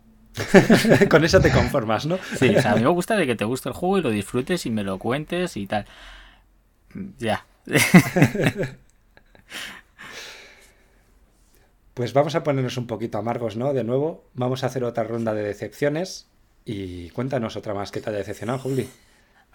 Bueno, a mí eh, no fue muy doloroso, pero, pero sí un poco me decepcionó el capitán Subasa. Porque yo andaba detrás de, un juego de fútbol y no digo andaba, pero en verdad éramos bastantes eh, en mi grupo de amigos, incluido tú, evidentemente, que andábamos detrás de un juego de fútbol que no fuera el FIFA de turno y, entonces, no, andabas detrás de un juego, andabas huyendo del FIFA. es lo mismo. Sí, sí, Básicamente, llevamos toda la vida huyendo del FIFA. Compramos el Rocket League porque íbamos huyendo del FIFA, el copanito de Steam. Sí, pero es que ahora queremos huir del Rocket League. sí, sí, tal cual. Eso no. Del Pro ya ni hablamos, ¿no? Exacto. Bueno, eh, tuve mi época de Pro, pero vamos. Y el Capitán Subasa, ya para empezar, los, los trailers eran algo confusos, porque había mucho gameplay en japonés, había demasiado marketing, el juego se veía por todas partes, la prensa lo vendía muchísimo. Y, a mí me parecía que lo vendían como un juego de largo recorrido. Se hablaba de modos de juego de, dos contra dos. Eh, también muchos modos de juego. Y al final, a mí me resultó ser un juego de fútbol repetitivo. Evidentemente es un arcade, pero ya no hablo de la jugabilidad, sino que era repetitivo en general, porque tenía pocos modos de juego. El online no me llegaba a agradar. Y luego no tenía ningún sistema de competición para dos jugadores, o sea, para dos contra dos, que era algo que a mí, es algo que a mí me gusta bastante. Y al final solo podías echar amistosos. Y al final, pues el juego se, quedó ahí como un juego típico que, viene un amigo a tu, casa y dices, venga, nos echamos un partido. Y, ni eso porque hay COVID y así que está en la estantería y cogiendo polvo, pero, pero a mí me, me decepcionó bastante, sí. Luego encima me cogí la versión de Switch que no la enseñaban, digo, yo ya sabía, digo, no la enseñan por algo, pero bueno, voy a confiar, venga, no la enseñan por algo, pero yo lo quiero por el modo portátil. Y al final la versión de Switch era bastante peor que la de, que la de PlayStation. Y, y a mí es que, digo, me, por lo menos dame modos de juego, eh, crea un buen online y tal, y, no sé, no, explicaba el juego nada, te enseñaba cartas de juego. Tomás, tienes estas cartas de, jugadores y tal, pero esto para qué vale, las cartas estas de amistad y tal, no, no, no sé, no, no lo entendía la verdad. Y fue, fue decepcionante, menos mal que tampoco costaba mucho el juego. Sí, a mí también me decepcionó un poco. No me esperaba un gran simulador de fútbol, me esperaba de hecho un arcade. un arcade. Pero es que no era un arcade, era un simulador de super tiros. O sea, solo podías hacer super tiros. Habré marcado goles que no fueran de super tiro y eran de rebote de que le pegaba en la nuca al mm. Y luego los modos de juegos, como tú dices, está un poco carente, no te explicaban nada. Te empezaban a dar que si la banda blanca de no sé qué, que si la carta de, de Hyuga. Bueno, luego esas, los nombres estaban en japonés. Sí. Mm, a ver, yo he crecido con Oliveratum, yo no sé quién es su basa. Sí. Y luego lo que son los modos de juego tenía como dos modos historia, que uno era que tú te creabas tu personaje y otro era el, modo historia de... Sí, pues eso, la historia, la historia, de Oliver Atom. Ese, pues bueno, sin más, eran cuatro partidos sueltos y ya está. Pero el modo de crearte tu personaje, sí es verdad que la personalización estaba muy bien porque te, te, podías hacer mil caras distintas y tal, eso está muy bien. Pero lo que era el modo en sí, la historia, se basaba en tú jugabas un partido, a lo mejor en ese partido conocías a Marlenders, tenías una conversación de lo flipante que era el fútbol y ya era tu mejor amigo. y, te enseñaba su técnica secreta que era el tiro del tigre. Entonces, era un modo de historia que, tenía menos historia que yo que sé. O sea, era una excusa mala para, meter como contenido al juego. Sí, fue un palo. La verdad que a mí también me resultó un palo. Que luego era ese jugador te lo puedes llevar al online y meterlo en tu equipo, pero ¿para qué? Ya. Si hay muy pocos modos de juego online. Claro, y no sé cómo estará el día de hoy el online, pero segunda, seguramente muerto. Yo es que, la primera vez que vi el, el bueno, un gameplay, digamos, ¿no? El juego, para mí era demasiado Libre Benji. Demasiado. Que, me parecían, no sé si al final al jugar, porque no lo he podido probar, pero me parecen muy ortopédicos los movimientos y que a lo mejor puede causar que eso cause mucho bug las animaciones eran, eran muy mediocres. ¿eh? Había, había un bug visual muy molesto que era que la cámara perdía el balón de vista. Es verdad, es verdad. Era muy molesto. Y, no solo pasaba en online. En online ya, vamos, con los servidores de Nintendo, que espero que dentro de poco los cambien y ya no vayan refrigerados con bloques de hielo, ¿no? Ya después de 19 años. Eh, pero tú y yo jugando en el online de, de Switch, o sea, era horrible. O sea, no horrible. Eh, iba muy mal. Pero es que jugando en casa con un amigo, o sea, tirabas el balón y la cámara iba a la derecha y el balón iba a la izquierda. O sea, era, era horrible. Claro, a mí es lo que me pareció, que, lo querían hacer tan, tan Oliver y Benji, ¿no? Con esos eh, movimientos que parece que vas corriendo todo el rato, pero corriendo pero corriendo como si fuese Usain Bolt, vamos, que, como una bestia. que, que es ah. como es Oliver y Benji, ¿no? Porque al final se que recorrían pues campos de fútbol que tenían 10.000 kilómetros. Sí, sí. Y, yo creo que eso hizo que también, pues que, fuese difícil eh, la jugabilidad, que fuese un poco fea, ¿no? Acostumbrados a los juegos de fútbol, pues eso, como el FIFA o cualquier juego de fútbol de este estilo, que, son, pues, reales, ¿no? Bastante reales, porque son reales, pues, quieren hacerla lo más real posible. Pues jugar al fútbol de esta forma era una experiencia un poco extraña. Sí que es verdad que al final, pues, es, es eh, Oliver y Benji, es, está basado en ese el anime, entonces pues eh, es distinto. Pero esa, esa, animación a mí me, me, tiraba muy, mucho para atrás. Tan excesivo. Sí, las, animaciones eran cutroncillas, había algunos bugs. Y, pero yo, yo, creo que la mayor pega del gameplay de este juego, aparte de que mm, le faltaba profundidad, ¿no? Como estamos diciendo, no se parecía a lo que ya estamos acostumbrados, era que los super tiros no eran una opción, no eran una barra que te ibas cargando y ahora puedes usar un super tiro. No, no, el super tiro era tu única forma de marcar gol. El tiro normal era un super tiro. Yo creo que debería, en plan, que se iba cargando con el tiempo o si regateabas te iban dando como fuerza de super tiro, pero no. Solo podía, venga, super tiros. Y me acuerdo de coger a Oliver, cogías la pelota, pero desde tu área prácticamente, el super tiro ese con efecto, venga, y así entraban todos, uno tras otro. Parecía eso, yo, qué sé, parecía Adriano en, el Pro 2011. si es que al final jugabas todo el rato buscando el super tío, no, no jugabas para, para, para porque, porque, el juego no te permitía jugar a otra cosa, solo te dejaba super tíos. Hacías un centro y no llegaba ni Dios a ese centro. podías, hacer una jugada buenísima y que como no fuera un super tiro no, no marcabas. Iba a las manos del portero, sí. Sí, o sea que ya te digo, para mí fue, fue, fue decepcionante. La decepción de, del año pasado fue esa. Sí, eh, no como el Copanito, que era un juegazo. Ese sí que te da buena sensación de fútbol. Copanito, la verdad es que, que un juego que me gustaba bastante y era bastante difícil en el modo de, un jugador. Sí, sí, se ponía complicado. Y la verdad es que ese no, creo que nunca salió para consola, pero es el típico que si lo veo en consola me, lo compro digital. Del tiro. Instantáneo. Sí, sí, sí, sí. Y a jugar, o sea, me flipaba. Bueno, pues voy a comentar, yo creo que un decepción para mí brutal. Eh, una historia que debía ser impresionante, que llamaba muchísimo la atención. Y, seguro que lo conocéis por, por, la decepción que pudo dar este, este juego, que a lo mejor hay mucha gente que le gustó, pero a mí es que no, no, me destrozó me destrozó muchas horas de juego que podría haber echado, que fue el Gridfall. Eh, un juego en el que pues tenía mucho mucha parte de aventura, ¿no?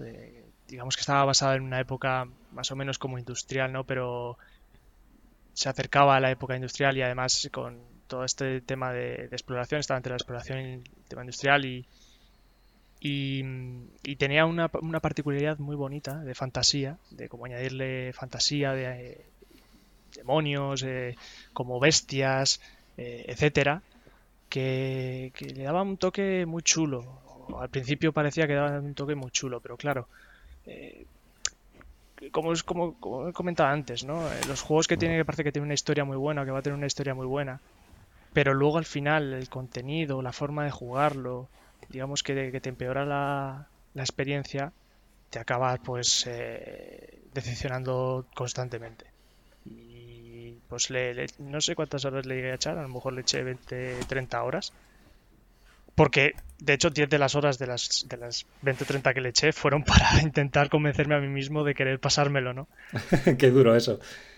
Pero llegó un momento en el que los combates eran, eran horribles, las animaciones eh, horribles, me quedaba siempre pillado combatiendo, eh, porque al final te encerraban los, los eh, las bestias, te encerraban en, en, lugares en los que no podías salir, pero no es que no pudiese salir porque yo era malo, era porque el personaje se quedaba pillado y no podía salir de ese lugar, ¿no? O, cosas de este estilo que, que, fastidiaban mucho la, la, experiencia. Luego también, por ejemplo, eh, ya es un, tema mío personal, que es de detalle, que me, gusta mucho fijarme en los detalles de los juegos, que las, los materiales de los objetos, de las piedras, por ejemplo, veías una piedra que, estaba bien detallada, con unos materiales muy bien hechos, una piedra pues, como una piedra, ¿no? Dabas un par de pasos y veías la misma piedra aumentada de tamaño, pero claro, al aumentar de tamaño, habían aumentado las texturas. Exactamente, habían aumentado también las texturas y lo veías todo distorsionado y decías, pero vamos a ver, ¿qué estáis haciendo? a ver, que lo entiendo porque al final pues, es un juego muy complejo. Creo que era una empresa que en su momento también era muy, muy bastante indie y, quisieron abarcar mucho y yo creo que no, lo acabaron de, perfeccionar todo. A mí es un juego que me pasó inadvertido y hace unos meses lo pusieron en el Game Pass, así que dije, coño, esto no lo conozco, tiene buena pinta, lo voy a probar. Además venía calentito el Assassin's Creed Origins y, y duré 10 minutos. O sea, no pasé del tutorial. Porque nada más abrir el juego dije, ¿por qué estoy jugando a la Oblivion? Y, según, seguí caminando dije, ¿pero por qué este combate es tan ortopédico? O sea, era incómodo pelear, era muy incómodo y, lo quité, o sea, no, no, pasé ni del tutorial. Yo lo, yo lo conocí, seguramente en su momento supe cuál es, pero yo lo perdí de vista. A mí se me olvidó que existía y hace poco lo, miré porque me lo regalaron con PlayStation Plus, que además coincide prácticamente cuando lo metieron en Game Pass. Sí. Y, y a mí me llamó la atención lo que leí del juego y tal, claro, como en plan, ¿de qué es este juego? digo, ah, mira, joder, me atrae un poco y tal. Y lo dejé ahí como, bueno, pues a lo mejor algún día le echo, le echo un vistazo, hasta hoy que os oigo y no lo voy a tocar. Pero, pero ¿por qué cuando te recomendamos algo no lo juegas y cuando no te lo recomendamos tampoco? Tampoco. No, no, no hay nada, no hay forma. No hay forma. Las dos, hay, una, hay, una, respuesta para las dos y es la misma. Que tengo muchos juegos pendientes a los que jugar. pues este, ya te digo, eh, si quieres verlo o, probarlo al principio en Game Pass o en Plus, como dices, pues lo, lo pruebas, pero pero de verdad que, para mí fue una decepción total. Además, ibas a un... Hay distintas ciudades ¿no? alrededor del mundo. Eh, tú ibas a una ciudad que no tenía nada que ver con, otra, porque al final son, digamos, eh, está dividido por tribus, o bueno, hay tribus pequeñas, pero luego también, pues digamos que, son eh, ciudades más grandes, son todas iguales. O sea, las casas grandes, los palacios, por así decirlo, son copias exactas, las unas de otras, exactamente igual. Todo el edificio igual, no cambia nada, absolutamente nada. Y es, me rebatía mucho, pues de verdad que había veces que pensaba que no había avanzado. De hecho, pasaban dos días, volvía al juego y decía, ¿por qué estoy aquí? Pero si esto ya me lo pasé. Y claro, avanzaba un poco más y decía, ah, claro, que estoy en otra ciudad, pero estaba dentro del, edificio y no me había dado cuenta de que había avanzado porque era exactamente el mismo de la ciudad anterior. es horrible ese tipo de cosas, horrible, horrible, horrible. No, eso no, no, creo que lo prevé. ¿eh? No. no te hemos convencido, ¿no? Pues la, la, compañía va a sacar ahora otro juego. No me acuerdo muy bien del nombre, pero quieren intentarlo con, otro juego también del, estilo, así como de aventura, eh, un poco de acción. Esperemos que el combate no sea el mismo, pero lo hayan mejorado. Así que veremos, veremos qué tal. Bueno, a ver si, si este nos gusta. Voy a continuar yo. espero que no me peguéis, espero que la gente no me odie. Adelanto que me parece un buen juego. Repito, me parece un buen juego. Pero están decepciones, ¿no? Pero para mí fue un pedazo de palo. Y hablo del Zelda Breath of the Wild para Nintendo Switch. Me explico. Es un juego que lo cogí con muchas ganas. De hecho, cuando me compré la Switch, me lo compré eh, junto. O sea, el pack, ¿sabes? Ahí en plan Nintendo a tope. Es un juego que mm, hay, tiene muchísimas cosas que me gustan. Me encanta la exploración. Me encanta el que a ti te den una misión y te digan entre dos montañas, en vez de que haya una flecha que está apuntando. O sea, todo lo referente a la exploración, a las físicas, al cómo interactúas con el mundo, me parece una maravilla. Me parece increíble. Pero me parece que esa exploración no es una excusa para que el mundo esté vacío. Es un juego en el que puedes estar caminando por el campo y cuando llegas a una ciudad te da lo mismo porque no puedes hacer nada en esa ciudad. No hay nada, está vacío. Me parece eso, que, sí, que un buen simulador de físicas, pero que, que no. ¿Qué hago con mi vida? Y, la excusa de la exploración no me vale para que yo no tenga un objetivo en, mi vida dentro de un videojuego. Luego el, juego estaba muy poblado de templos por todos lados, había algunos que eran muy interesantes, otros ya se tornaban repetitivos. Las recompensas del juego me parecen muy mediocres. Eh, no hablemos de conseguir las 700 y pico semillas de Kolog para que tenga una mierda, literalmente. ¿de qué me sirve meterme en una mazmorra y conseguirme una superarma si me da miedo usarla porque se me va a romper? O sea, es que no quiero usarla porque me flipa esta arma, se me va a romper. A mí que las armas se rompan no me parece mala mecánica si está llevada con mesura, si puedes repararlas, pero, tío, que me acabo de conseguir un superarma y a, tres guantazos se me rompa, no me parece serio que esté peleándome con un enemigo y, y rompa siete armas que tenga en el inventario. O sea, no me parece, no me parece lógico me farmeo la espada maestra, coño, que también se rompe la espada maestra. pero chico, que sí, que, a la media hora o así se recupera, no me acuerdo al mismo el tiempo, pero que también se me rompe. Entonces, de, ¿para qué quiero la espada maestra? En general es un juego que no me invitaba a jugar, o sea, porque me faltaba una motivación para meterme, me faltaba alguien que me dijera, oye, ¿por qué no te vas al bosque y me buscas cuatro peras? O sea, no tenía una excusa para yo meterme a jugar a este juego. a ver, Mi experiencia, es que mi experiencia fue. A ver, mi experiencia fue un poco parecida a la tuya, Sergio. Eh, yo empecé el juego con muchas ganas. De hecho, yo me compré la Switch con el Zelda también. y yo creo que mucha gente. Al final, casi todo el mundo ha hecho más o menos lo mismo con, la Switch y el Zelda. Empecé con, muchas ganas el, juego. Y hubo un momento que es. Eh, que es cuando te, te, dicen que tienes que ir a tres eh, aldeas distintas. Sí. Que es, bueno, no sé si es casi el principio, es totalmente el principio del juego. Que a lo mejor no llevas ni cinco horas jugando. Y claro, llega en el momento en que te dicen que tienes que ir a esas tres zonas y tú vas, ¿vale? Que es obvio que no tienes la flecha y puedes descubrirlo todo como te dé la gana.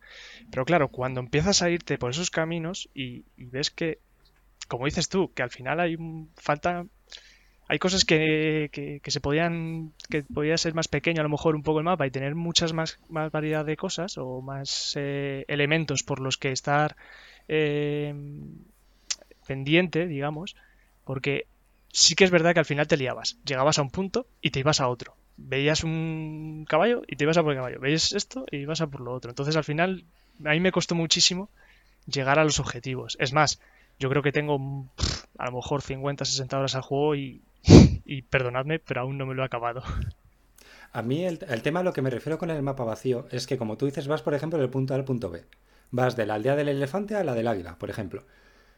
y vas y punto. No te entretienes por el camino porque no hay nada interesante por el camino, a menos que haya un templo y tal. Porque yo lo comparo, por ejemplo, Skyrim de 2011, solo para ir a Carrera Blanca puedo echarle 20 horas. Porque me voy a meter en esta cueva, ahora me voy a subir a esta montaña, ahora voy a hacer tal, ahora no sé qué, como que había muchos estímulos que me estaban interesando más que ir al punto B. En el Zelda no pasa así, en el Zelda tú vas de la A al B y vas, y, y por el camino si acaso te pegas de palos con cuatro bichos y ya está, pero no hay, no hay nada interesante de por medio. No seguís. Estamos esperando a. Estamos, estamos esperando la réplica. No, no, no seguís. Eh, a ver, yo, entiendo que, que, Zelda Breath of the Wild no, es un juego perfecto. La verdad, no, lo, entiendo perfectamente y sé que no es un juego para todo el mundo. Eso tampoco, ¿no? Por ejemplo, tengo, tengo un amigo que lo tiene pendiente también de pasárselo, aunque le gustase el juego. Y, y no sé si le echó ciento y pico horas y, y, apenas hizo nada en el juego. Porque el juego es muy abierto y como vayas eh, mirando cada esquina, eh, es muy grande y, al final pues no hay nada que te diga, ves aquí. No, es como otros juegos que te dicen, ves, ves aquí y entonces tú vas allí. Es un juego que te dice, haz lo que te dé la gana y eso puede ser peligroso para mal también para, para muchos jugadores. Yo si antes decía que Red Dead Redemption era eh, mi juego favorito de, de, de, mundo abierto, Zelda Breath of the Wild es el segundo. Para mí, eh, antes de Red Dead Redemption, para mí era el mejor juego de mundo abierto. Entiendo lo de que, que está vacío un poco a la hora de, de que a lo mejor pues echas de menos más, ver más NPCs o que esté el mundo que a veces que parece que esté más vivo, ¿no? Porque a veces pues, parecen páramos desolados. Pero pero también yo sí que es cierto que me dejé atrapar un poco por el juego, ¿no? Al final es un Link que se despierta después de un cataclismo, después de... Pues, ha habido una guerra de la, de la leche y, y, la mayoría de tus amigos están muertos. Y, y apáñatelas.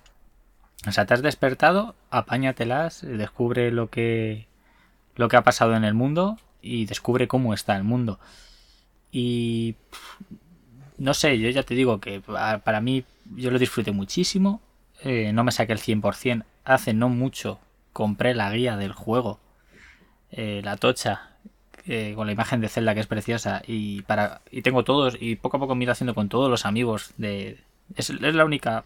Eh, es la única colección de amigos que tengo completa, por así decirlo, de ese juego. Que encima yo creo que es la que más amigos tiene. Y tengo pensado pasármelo desde el principio con la guía para aprovechar prácticamente todo el, todo el contenido. Que me compré el Season Pass, que no lo jugué, en mi caso. Y, y bueno, yo ya te digo, entiendo, entiendo, ¿eh? que os entiendo que, haya, que hay cosas. Lo de las armas es el único, la única pega de verdad que yo digo, mira, esto no, no lo aguanta. Sí que es cierto, la de las armas que se rompan tan rápido. Es que es de locos que te gastes cinco armas en un combate. Sí, no me, no me gusta. La espada maestra, igual, cuando ya la conseguí, dije, por fin tengo una espada que no se va a romper. Pero claro, el juego no Vaya. quiere eso, porque te consigues la espada y ya, claro, no utilizarías otro arma. El juego lo que te busca es que te gestiones, por así decirlo. Eso me parece correcto, pero deberían de durar más tiempo. O forma eso de repararlas, que... alguna forma de recuperar sí. tus armas o algo.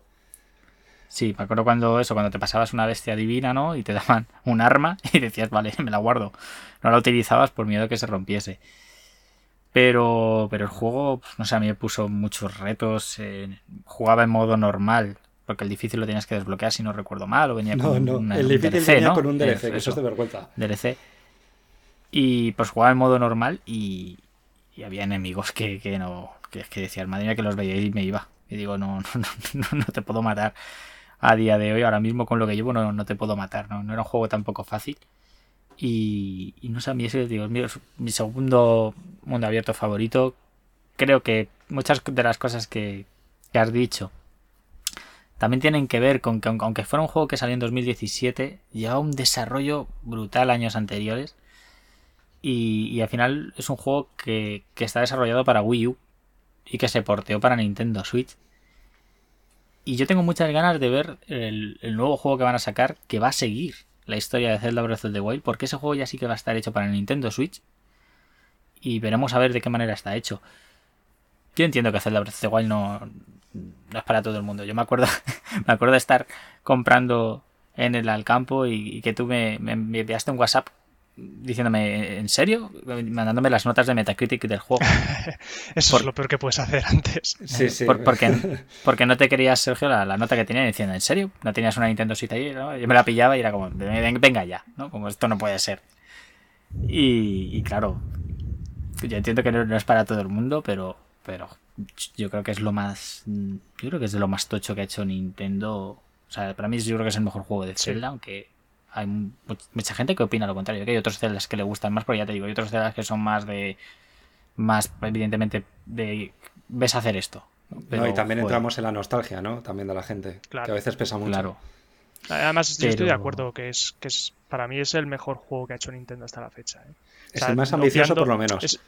por lo menos. Eh, obviando todo, digamos, las, las cosas malas que, hemos podido decir, que, tampoco son muchas, porque de otros juegos se podrían decir muchas otras cosas, y de este pues solo han surgido un par, digamos, como mucho. Eh, obviando eso, yo creo que, hicieron un muy buen trabajo y, está reflejado en no solo en las críticas que pudieron obtener, sino en, toda, la, toda la masa de gente que, le ha gustado el juego. Sí que es verdad que yo, por ejemplo, en mi caso personal, eh, volveré a, jugarlo de nuevo desde el principio porque ya hay cosas que se me han olvidado y como dije me quedé a mitad por toda la, investigación que al final acabé haciendo y yéndome por, por sitios en los que no debería haber estado y yo creo que eso eh, entorpeció un poco mi experiencia de juego y yo creo que en un futuro lo volveré a jugar con, más ganas y, pensando muy bien en, las cosas que tengo que hacer y no yendo y sin pensar un poco a lo loco por todo el mundo, que yo creo que es lo que a mí me falló. Sí, que parece que tiene toques de un poco de survival, pero son falsos, no, los tiene. Pero, pero claro, sí que tiene eso de si hace frío te tienes que tienes que tener ropa para para abrigarte, si hace calor, quítate la ropa para no pasar para no pasar calor y tal. Y claro, eso te hace también el yo me acuerdo en la zona de fuego, había una zona que de un volcán que, que tenías calor y, y, que necesitabas creo que ropa ahí que, que fuera especial y recuerdo pasarlo mal porque digo, joder, ya pensaba, digo, a ver si es que esto no me toca ahora, a ver si es que no tengo que estar aquí, hasta que al final, de unas maneras u otras, forzándolo, conseguí la ropa. Pero claro, el juego, al no decirte por dónde tienes que ir, al dejarte también libre, es que también puede ser un problema, ya digo, para muchos jugadores, porque al final no haces nada, o te pierdes, o vas por cosas más difíciles. Sí, yo esa zona la hice tomándome unas, unas vallas de hielo o algo así era. Claro. Y llevabas frío durante un tiempo. Pero, pero no sé, ya digo, yo para mí y no, no soy Nintendero ni, ni, la verdad es que soy aquí que Zelda sea mi saga favorita para nada. La mayoría de Zeldas me los he perdido. Yo soy de los que está deseando que saquen el cutre por este que se rumorea que, van a ser las rooms estas de, de, Zelda de aniversario para, para jugarme al Wind Waker en Switch, por ejemplo. Y, y si sacan más, pues mejor. Pero, pero a mí Zelda la verdad es que, joder, como juego, obviando que sea un Zelda, obviando que sea Link al que manejas, como el juego que toma, aquí te dejo, descubre tú todo. No como The Witcher 3, que me encanta, pero que miras el mapa y ves más interrogaciones que, madre mía. que, dices, Dios mío, pero que te abruma. Y pues la verdad es que, joder. me, ya te digo, me, el juego me, me flipó, ¿no? El que si hubiera tormenta te tenías que quitar corriendo las cosas de metales porque te cae un rayo encima. Eh, que es las físicas del juego, ¿no? Que haces fuego y entonces se crean se crea aire, ¿no? corrientes de aire y, puedes coger la parabela. No sé, eh, a mí me, ya te digo que es un juego que, que, me, encanta. Y tiene muchos easter eggs, ¿eh? secretos y tal. Que me acuerdo que uno que veía a lo lejos un, un rayo de luz ahí en, una montaña y, ibas y había como un espíritu de como un animal, como si fuera una especie de caballo, pero que no era un caballo, un animalillo y, y que podías montarlo, pero no, no quedártelo, no ser tuyo, y, que creo que hay referencias a que lo habían hecho como un, homenaje a Iwata, ¿no? Sí. Eso me, fascina mucho del juego, ¿no? El, poder haber, haber puesto como pequeñas cositas por todo el mapa repartidas, que sí que al final no, no son muy, muchas, muchas, pero porque sería una locura poner tantas. Pero las cosas que han puesto y los pequeños eh, que al final te acabas encontrando son experiencias que te llaman mucho la atención y te dan ese beneficio, ¿no? de haber encontrado algo que, piensas, lo habré encontrado yo solo, ¿no? Seré el primero en haber encontrado, claro. encontrado esto. Entonces, pues bueno, lo que te decía un poco al principio, de antes de empezar el podcast, que, que me decías, ¿no? De que, que para ti es la una excepción, que me decías que el mundo estaba vacío y te decía, hombre, yo sí me voy ahora al campo que tengo ahí al lado, también está vacío. claro, no me voy a encontrar a nadie, ¿no? Yéndome por ahí de, aventura. Eh, también, yo qué sé. Entonces, si, si lo queremos poner así, pues lo que te decía, ¿no? Digo, después de una guerra, pues joder, la han pasado mal, apenas hay gente, hombre. no, pero, no sé. Yo, entiendo, ¿eh? Que haya gente que, que, que, que se decepcionado un poco con el juego, viendo las críticas, las notas y tal. Pero, juego para mí ya digo, mi segundo mejor juego de género del mundo abierto, la verdad. Y vamos con la última ronda, ¿no? De sorpresas. Jubli, la última. Pues mi última. Mi última es Stardew Valley. Juego que salió muy baratito en Steam. Que oía a la gente hablar muy bien de él. Eh, si el mundo abierto es mi género favorito, mi segundo género favorito serían los juegos de gestión. ¿De gestión o de farmeo? Uf, el farmeo también me pierde. ¿eh?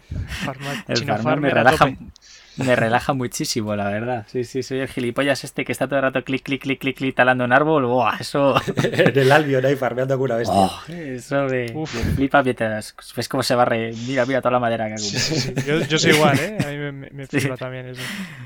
Y el Stardew Valley hablaba la gente maravillas de él. Y madre mía, es un juego para echarle cientos de horas. Y diciendo, pero Dios mío, quiero jugar a esto, pero estaba en inglés. Recuerdo que lo compré en inglés.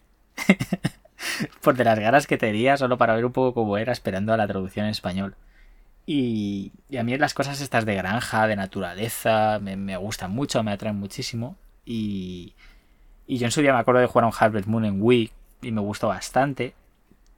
Y la verdad es que cuando, cuando me metí en el juego, decir que se parece a Harvest Moon o el Story of Season o juegos similares, eh, es que está años luz. O sea, yo no sé cómo el día de mañana va a poder salir un juego que supere, supere a este. Eh, es un juego que gráficamente ya habéis visto lo que es. Eh, es me recuerda un poco a Terraria. Terraria tiene unos gráficos de nada. Y, y Stardew Valley tiene unos gráficos de Super Nintendo, por así decirlo. Pero es impresionante el mundo que tiene por dentro, eh, los diálogos, las relaciones, todo lo que puedes hacer, eh, la profundidad que tiene, cómo, al hacerlo a tu manera, eh, no sé, súper relajante. Y encima sacan actualización tras actualización gratis. De hecho, creo que ya han sacado ya la última. Hace unos meses sacaron una muy tocha para PC, hace unos días salió para consola ya. Una actualización enorme que añade muchísimo contenido y totalmente gratuita. O sea, lo que hace es, lo que hizo ese tío, que es un, lo hizo él solo, el, el videojuego, creo que tardó cuatro años en hacerlo, trabajando a media jornada.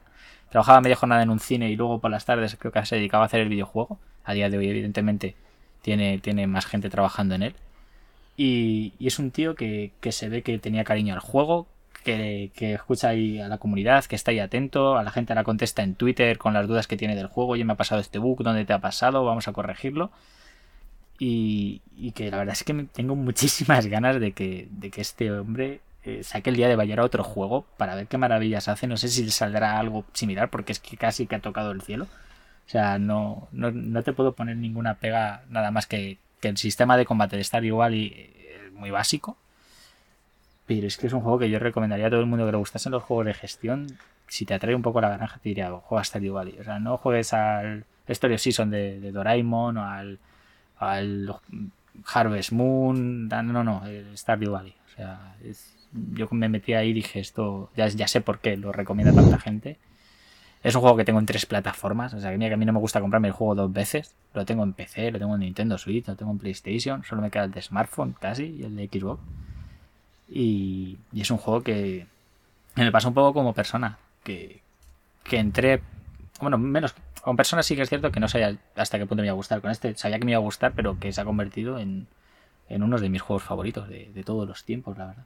De hecho, creo que el Stardew Valley ha salido para, Android, ¿no? Si no me equivoco también. Sí, sí, está en smartphone, sí. Smartphone. Y lo que no sé si tiene cross, cross save. No, eso es lo que le es lo que le falta, sí. Creo que, creo que, además es, un juego, ¿no? Que para estar eh, jugando en, en ordenador, ¿no? Y disfrutar eh, pues en un momento en el que estés con el ordenador y luego irte a la cama y estar un rato más por, la noche en la cama eh, esperando para dormirte, ¿no? Con el móvil y, jugar tu partida y no tener que jugar otra partida. Creo que es un juego que, casa muy bien con estar en situaciones distintas. Eh, sí, ojalá se, los, ojalá se lo metan en el cross save. Es una cosa que a mí me, encanta. y que tiene muy poquitos juegos. El Hades es uno de los últimos que, lo ha puesto, que, ese juego lo quiero jugar sí o sí. Eh, me estoy esperando a que, a que salga en consolas porque a ver si hay suerte y lo sacan en formato físico. Me, haría ilusión tenerlo, le tengo muchas ganas. Los roguelike me gustan bastante también. Y, el Stardew Valley sí, lo único que le falta es el cross save, el que puedas seguir tu partida en la Nintendo Switch, eh, de la de PC y tal. Pero, es impresionante. O sea, el Stardew Valley es que dices, ves el juego, te enseño una, imagen del juego y si no lo conoces y dices, ¿esto qué? Que voy a jugar yo a esto, tío. Y luego es impresionante el, vicio que te puedes pegar. Vamos, Sergio, que lo, que lo pruebes. Ese es lo de lo que te digo yo que es que lo pruebe, ¿no? claro, hombre. Ustedes que ponen el cross save en el móvil. Eso ya es el farmeo extremo, ¿eh? En el tren yendo al trabajo ahí, farmeando como una bestia. Y cuidado, eso es, cuidado con el farmeo que se engancha y mucho. Es lo, mejor que hay en Android, yo creo. Que empiezas en el WoW y acabas en el Stardew Valley. Hizo mucho daño lo game, ¿eh? Yo he jugado a lo game. Ahí empezamos todos a farmear y los. Sí, sí, sí, sí. Yo he jugado a lo game. Y, la verdad es que, me molaba un poco y eso que era una página web de mierda que solo era dándole clic a un que no era nada. era un simulador de espera eso. Era como el PD2, era un simulador de espera. Era horrible eso, pero, pero jugué. Eh, pues yo a Logame no jugué, pero tenía la, propia marca Logame tenía otro juego que se llamaba Gladiatus. Sí, es verdad. Que era, era igual, era lo mismo, pero para con gladiadores. Y es exactamente lo mismo, era esperar, eh, clic eh, y esperar y seguir esperando y seguir haciendo cosas, pero esperar, ¿no? es que proliferaron, ¿eh? Yo me acuerdo que terminé jugando también a uno que era de dragones, ibas como creando unos huevos de dinosaurio o de dragón, no me acuerdo. Sí, sí, sí. Y luego en la isla de Facebook, ahí estuvimos todos también. Buah. Madre mía. Qué bueno. La, yo quería hablar de, otra sorpresa que para mí es, es un juego muy cortito, ¿de acuerdo? Es un juego de Switch muy muy cortito que apenas te lo pasas en 5 o 6 horas. Y no sé si habréis oído hablar de él. Se llama Katana, es Katana Zero. Es, un, es, un, juego de, digamos que es como cine negro, ¿de acuerdo? Es, eh, la historia es, eh, es una pasada. Eh, me parece que la han, la han cogido muy bien. Es un entorno 2D, una especie de 2D eh, pixelar muy chulo, muy bonito, en el que te adentras en un, en un mundo de, de, katanas, de samuráis, eh, con una historia de un personaje al que se le da mucho protagonismo, de, una historia que, te cautiva desde, desde, el principio que conoces a la. llegas a tu casa, conoces a una niña, la niña tiene. tiene. se comporta todo de una forma muy rara, ¿no? piensas que es algo todo, una, escena muy cotidiana, pero de repente empiezan a tener, a, suceder cosas que, no te esperas. Es un juego, como digo, muy cortito, entonces al final pues lo descubres todo rápidamente, ¿no? Pero, pero cuando, mientras lo estás jugando al principio quieres saber más y quieres saber más y quieres saber más y cuando lo acabas pues te llevas la sorpresa de, que es un juegazo. Lo bueno que también tiene es que como al ser tan corto pues es lo típico de estos videojuegos, ¿no? De, que es como un roguelike pero de 2D es que mm, te lo puedes volver a pasar y te van contando los, segundos y los minutos, con lo cual eh, pues puedes competir contra ti mismo ¿no? en ver cuánto, cuánto tardas en volver a pasártelo. ¿no? Es, pues bueno, es otra forma de, jugar a estos juegos que, a mí me, pasa, me, parece una pasada. Es un juego que yo no conocía, no, no me sonaba para nada, ni, la empresa que, lo hizo, ni, ni, siquiera el nombre de del juego. A mí personalmente el estilo japonés, las katanas, etcétera, me, fascinan. Entonces yo y katana y dije para adentro a, sacar, a sacar la billetera exactamente y, no me y no me defraudó para nada. O sea, me parece un juego que, se tiene que jugar, es bastante baratillo y, te lo pasas enseguida para un día o dos. Eh, me parece que, que, es un juego que tienes que jugar. Yo le tengo, le tengo pendiente. Es un juego que, le tengo pendiente. Creo que le tengo en la Epic Games Store, si no recuerdo mal, y, es uno de los que, tengo pendiente para jugar porque encima creo recordar que, dicen que los diálogos son bastante guays, que molan un montón. Y, y la verdad es que me, me atrae bastante, y estéticamente, o sea, desde el momento en que salió. Y es uno de los que tengo pendiente, la verdad, de jugar la historia es que no solo la historia, que, los diálogos son muy buenos, sino también la jugabilidad. Tiene una funcionalidad que, me parece muy bruta y que la han metido en, muchos juegos, como por ejemplo el roguelite de antes que hablábamos, Hades, que la empresa Hades ha creado, tenía otro juego que se llama Transistor, que lo que hacía era volver un poco en el tiempo, ¿no? El, arma volvía atrás un poco en el tiempo, una cosa parecida, o se movía en el espacio, no recuerdo muy bien lo que hacía, pero daba unos saltos de, espacio, ¿no? En este caso, en Katana Zero vuelves atrás, con lo que si algo no te ha salido bien, pues puedes volver a hacerlo.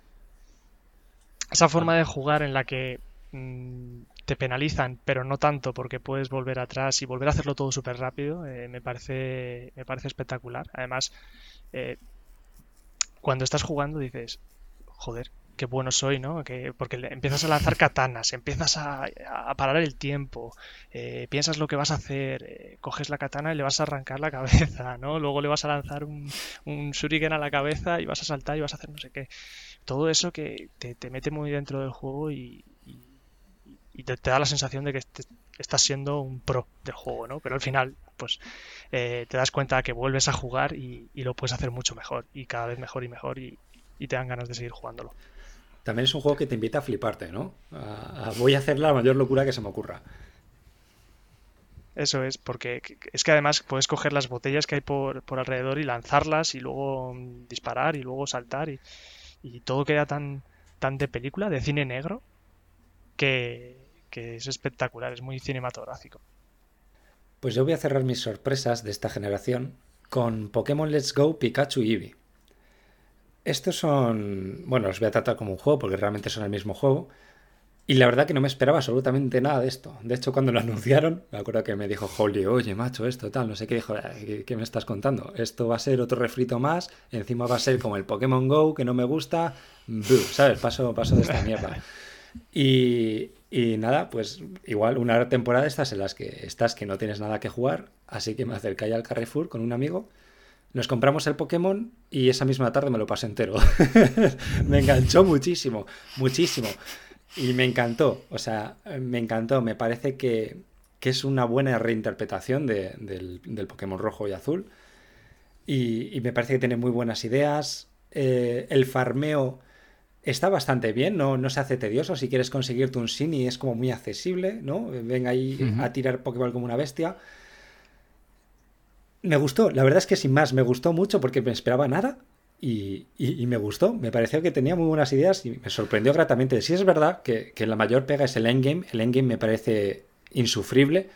Consiste en tener a los 150 Pokémon Tal cual, o sea, sin, e, sin evolucionar, o sea, tener a, Charmander, Charmeleon y Charizard a los tres al nivel 70 para enfrentarte a unos, a unos entrenadores que hay por ahí. O sea, eso me parece un infierno de farmeo.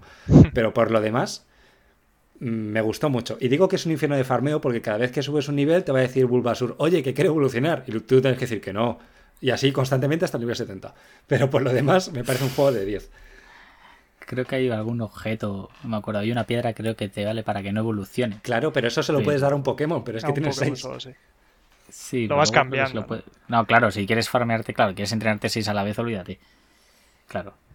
Yo me acuerdo de, Pokémon Let's Go de primeras, no, no me... No sé, no, no, no me atrajo. No, digo, esto ya me lo cogeré, esto, esto no va a molar. Y fue en una Madrid Games Week que lo tenían allí para probar en el stand de Nintendo y dije, voy a hacer cola y lo pruebo. Y al probarlo dije, ostras, pues esto no era lo que yo me esperaba, era es mejor. Y, entonces me lo compré. Me lo cogí, no me lo cogí de salida, me lo cogí de salida, pero bueno, cuatro o cinco días después porque dije, jo, es que, es que al final va a ser que va a ser bueno. Y, y, jugándolo fue cuando te dije, tío, cómprate esta mierda que, que vicia mogollón. Y al final acabaste lo antes que yo, pero con diferencia. Sí, sí, en una tarde, o sea, esa misma tarde me lo pasé. A mí me, pareció, me pasó algo parecido. Yo estaba, sabía que iba a salir el juego, de hecho ya he visto, los, he visto varios vídeos. Y a mí siempre la saga de Pokémon, bueno, a ver, sí que es verdad que, que hace mucho tiempo que no, no tocó uno, pero siempre me ha tenido mucha nostalgia, ¿no? El recordar esa, eso, cuando pasaba esos tiempos con la Game Boy de, pequeño, ¿no? Siempre me ha, me ha parecido una pasada eh, recordar todo eso y, dije, esto tiene que ser mío. esto sí o sí me lo tengo que comprar para recordar aquellos tiempos y, volver a, esa infancia, ¿no? Cuando llegué, cuando empecé a probarlo dije, no tiene nada que ver. ¿Qué ha pasado? O sea, pasar de píxeles y blanco y negro, más o menos blanco y negro, cuando el Pokémon amarillo, ¿no? A, esto, menuda evolución, ¿no? Y yo creo que, está ahí la gracia del juego también, el, que es más o menos tiene la, historia es la misma y pero lo han sabido evolucionar para dar paso también a la siguiente generación yo creo también no la generación de Switch de Pokémon Escudo Pokémon Espada que tenían que dar ahí el salto tremendo y, lo resolvieron muy bien. Sí, eso sí es verdad que es un juego que vive mucho de la nostalgia, ¿no? Yo creo que lo disfrutas más si has jugado a los originales en su momento, porque ves ese salto gráfico, vuelves a ver toda la, región, pero con otros gráficos como no lo habías visto nunca. Al final la, clave del juego era que, que muchos íbamos diciendo, a ver, ¿esto qué es? Y ahora casi esperamos con más ganas un Pokémon Let's Go Yoto que, uno de la serie normal. Tal cual. Tal cual es el ejemplo de Nintendo timándonos otra vez. Perfecto. Ahora me dices que van a sacar Pokémon Let's Go Yoto y digo, ¡buah! Vamos, ¿sabes? Y reservarlo porque soy imbécil. Y sigo reservando un producto. Pero, pero vamos, yo, no sé, ahora mismo de Pokémon, eh, diría que tengo ganas de ver qué va a ser Pokémon Unity, pero no lo tienen que haber llamado Unity. No sabéis cuál es seguramente, pero se llama Pokémon LOL. El Pokémon LOL. El, De, móvil, ¿no? Es... sí, no sé si va a ser de móvil o de móvil Switch. Sí, sí, Es como todo. Sí, va, a estar en las, va a estar en las dos. Igual, estamos todos aquí haciendo los duros, pero el día uno ahí vamos a estar. Sí, sí, eh, vamos. Yo quiero probarlo. con mi espada, no, no tengo duda de ello. Yo quiero probarlo. Eh, ya por simplemente, al principio cuando salió dije, ¿en serio esto es lo que va a sacar Nintendo? Pero luego al final digo, mira, este hay que probarlo. ya está, ¿no? Porque ya te digo, al final muchas veces esperan muchas cosas ya de, Pokémon. Yo era mi saga de juegos favorita, era porque es que al final digo, mira, esto cada vez me, están vendiendo más que no es para mí. Y al final cuando veo un juego que no me espero nada de él, me gusta más que si, que si me voy esperando algo. me estoy acordando del palo que me llevé con Pokémon Sol. Claro, joder, Pokémon Sol encima te lo regalé por tu cumpleaños. Sí, sí, sí. y, y, encima yo lo, tuve que devolver porque mi, juego iba mal y craseaba. nunca, en mi vida me había pasado que un cartucho de Nintendo estuviese mal y, ese estaba mal. Y me acuerdo que me pilló un cabrón bastante grande porque me tiré como dos horas intentando conseguir un buen Lapras y cuando lo conseguí un buen Lapras antes de guardar la partida me craseó. La típica, ¿eh? y, y, y, ya no más. Ahí ya dije nomás, me pasé el juego, vi que crashaba, entonces ya no cazaba ni Pokémon. Me pasé el juego, la historia principal y tal. Y, luego sí que con el tipo me pillé el Ultra Luna por, por tenerlo, la verdad. Por, por, por colección, no, no por otra cosa. Pero Pokémon Let's Go eh, fue, fue una sorpresa en toda regla. Era, viciante lo de tirar la Pokéball, hacerte rachas, eh, ver, eh, no sé, muchas cosas que parecía que era como, ¿qué dices? Y todos los Pokémon suben de nivel sin luchar y tal, y no sé qué, y no hay Pokémon salvajes con los que luchar, y al final era un vicio. Que es que dices, madre mía, no sé si lo estudiaron y se pensaba que iba a salir también o, o coincidió, pero, pero moló un montón, la verdad, me gustó mucho. A mí me faltaban los típicos glitches de estás en el PC de Bill, estás metiendo la, la Master Ball y apagas justo la consola y lo vuelves a hacer ¿no? para, duplicar, para duplicar la Master Ball. Para duplicar, sí. Se clonaban hasta Pokémon y todo. Sí, sí, sí. Ese, tipo de cosillas que, que, ya no volverán a tener los juegos porque ya saben, ya han aprendido y ya, ya saben cómo corregirlo. Ya la tecnología ha evolucionado. Qué lástima.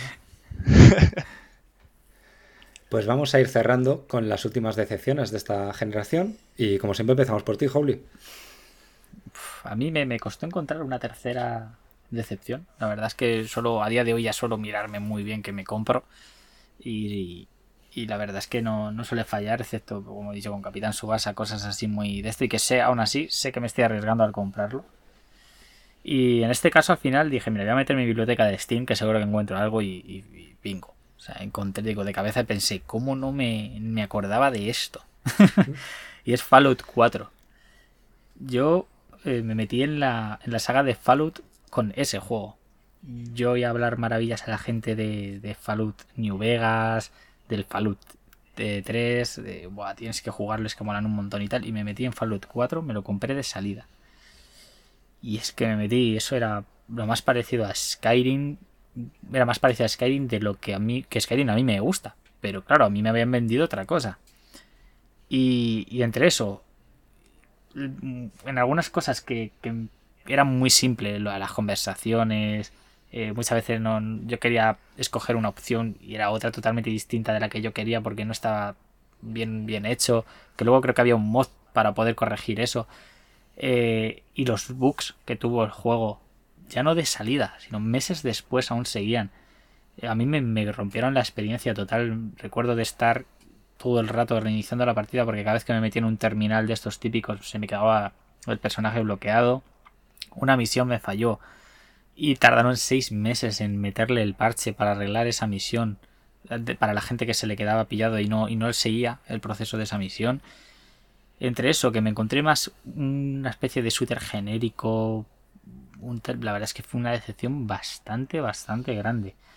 Y, y el modo de, de crear tu comunidad, que eso me gustaba, de que, joder, que parece sobricomanía, que si le ponías cableado en la casa, que si una bombilla, que si un transformador, eso era horrible. Estaba muy mal optimizado a mi gusto, porque no era nada simple.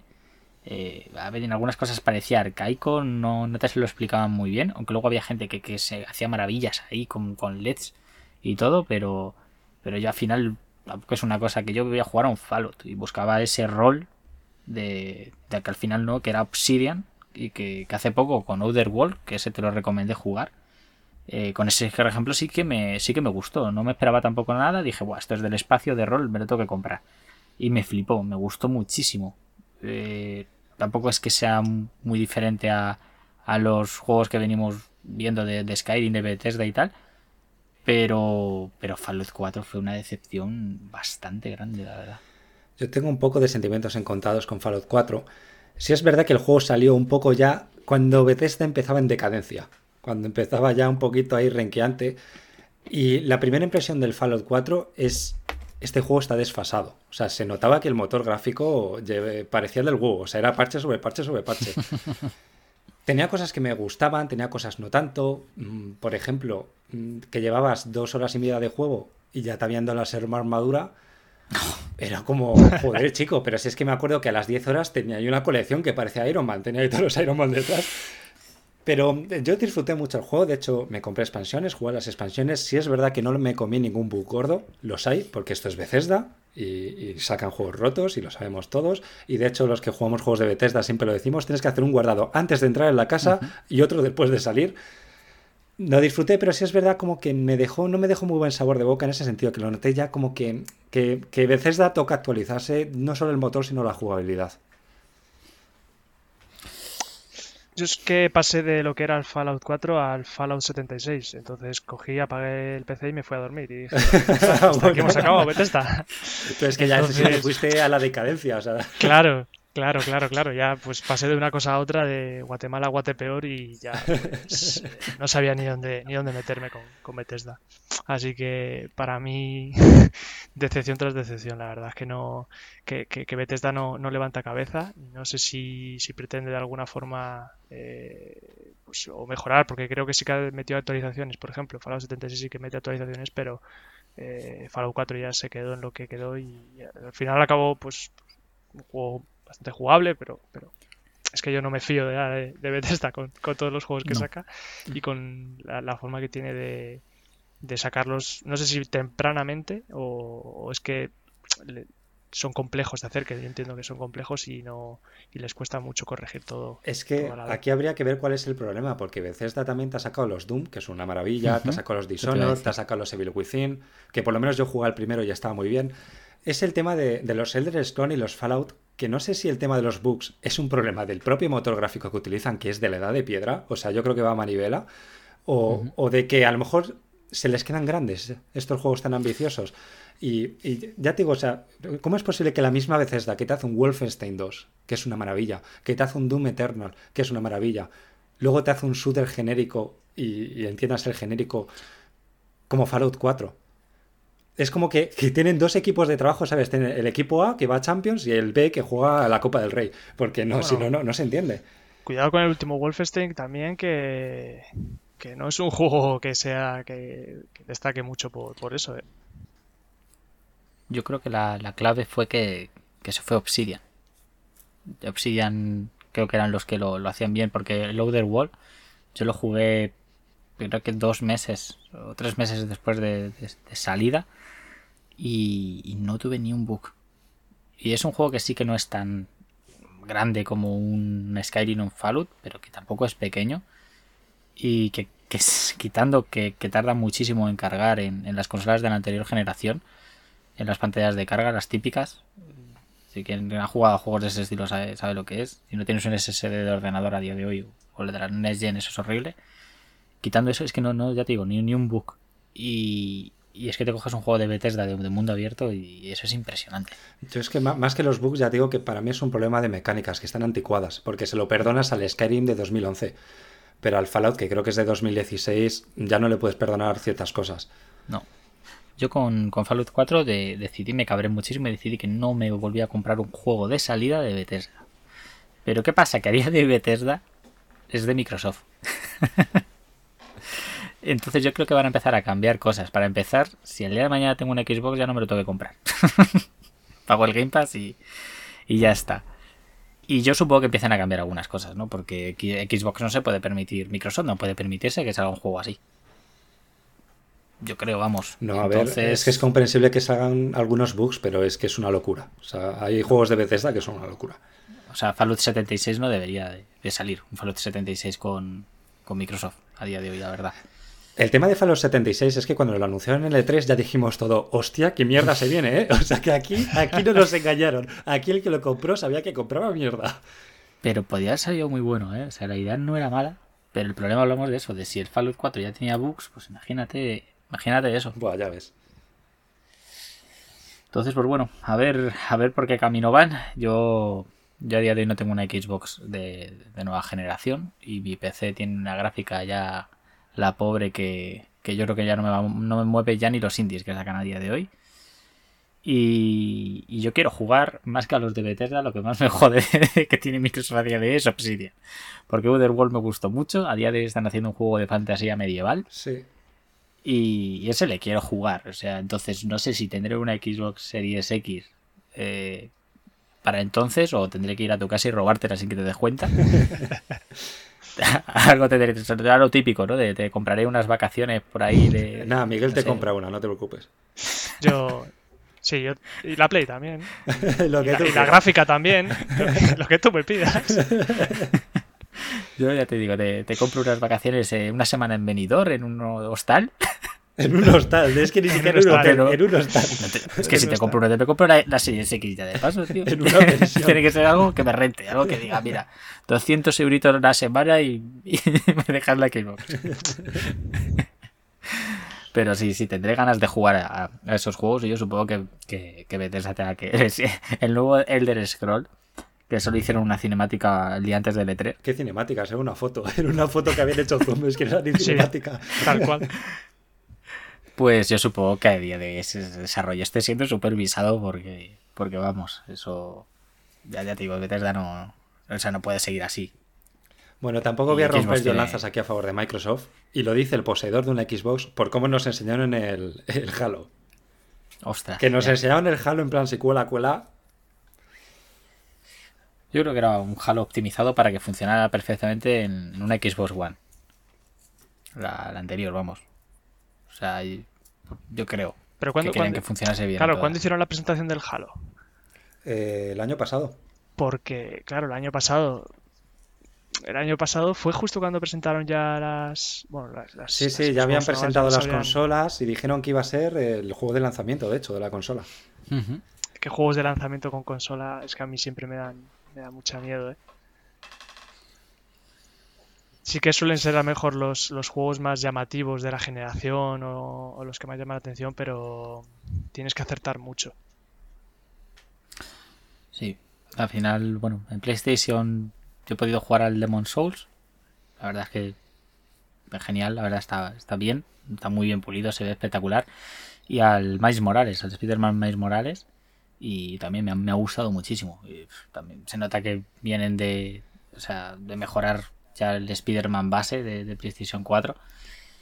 Y, en ese sentido, pues sí que se le ha echado de menos a Xbox algo con, con Halo 5. Se le, se le ha echado de menos, la verdad. Y yo supongo que ya cuando saquen el Halo 5 será Next Gen total y dirán, mira, esto, a lo mejor esto no te lo mueve la Xbox One. Claro, yo es que yo puedo entender lo que dice, lo que dice Miguel, ¿no? Que los juegos de transición de, una consola a otra, pues no pueden exprimir tanto la nueva consola o, a lo mejor no llegan al nivel, pero esto venía de que la semana de antes Microsoft me había dicho, oye, que esta es la consola más potente de la historia. Y me enseñas ese Halo, pues hombre. Claro. Entiendo el enfado. Claro. Eh, es que yo creo que el problema es del juego en sí, no de ya de... Porque, por ejemplo, el Miles Morales está para PlayStation 4 PlayStation 5, pero tú ves uno y otro y dices, joder, hay diferencia. Yo creo que la imagen, la idea que tenía Microsoft con, con el Halo era, mira, que vaya muy bien en Xbox One S y vaya mejor en la, en la Series X, pero poco más, ¿eh? 4K en una, 720 en otra. 720. sí, sí, ya te digo yo que 720. A 460.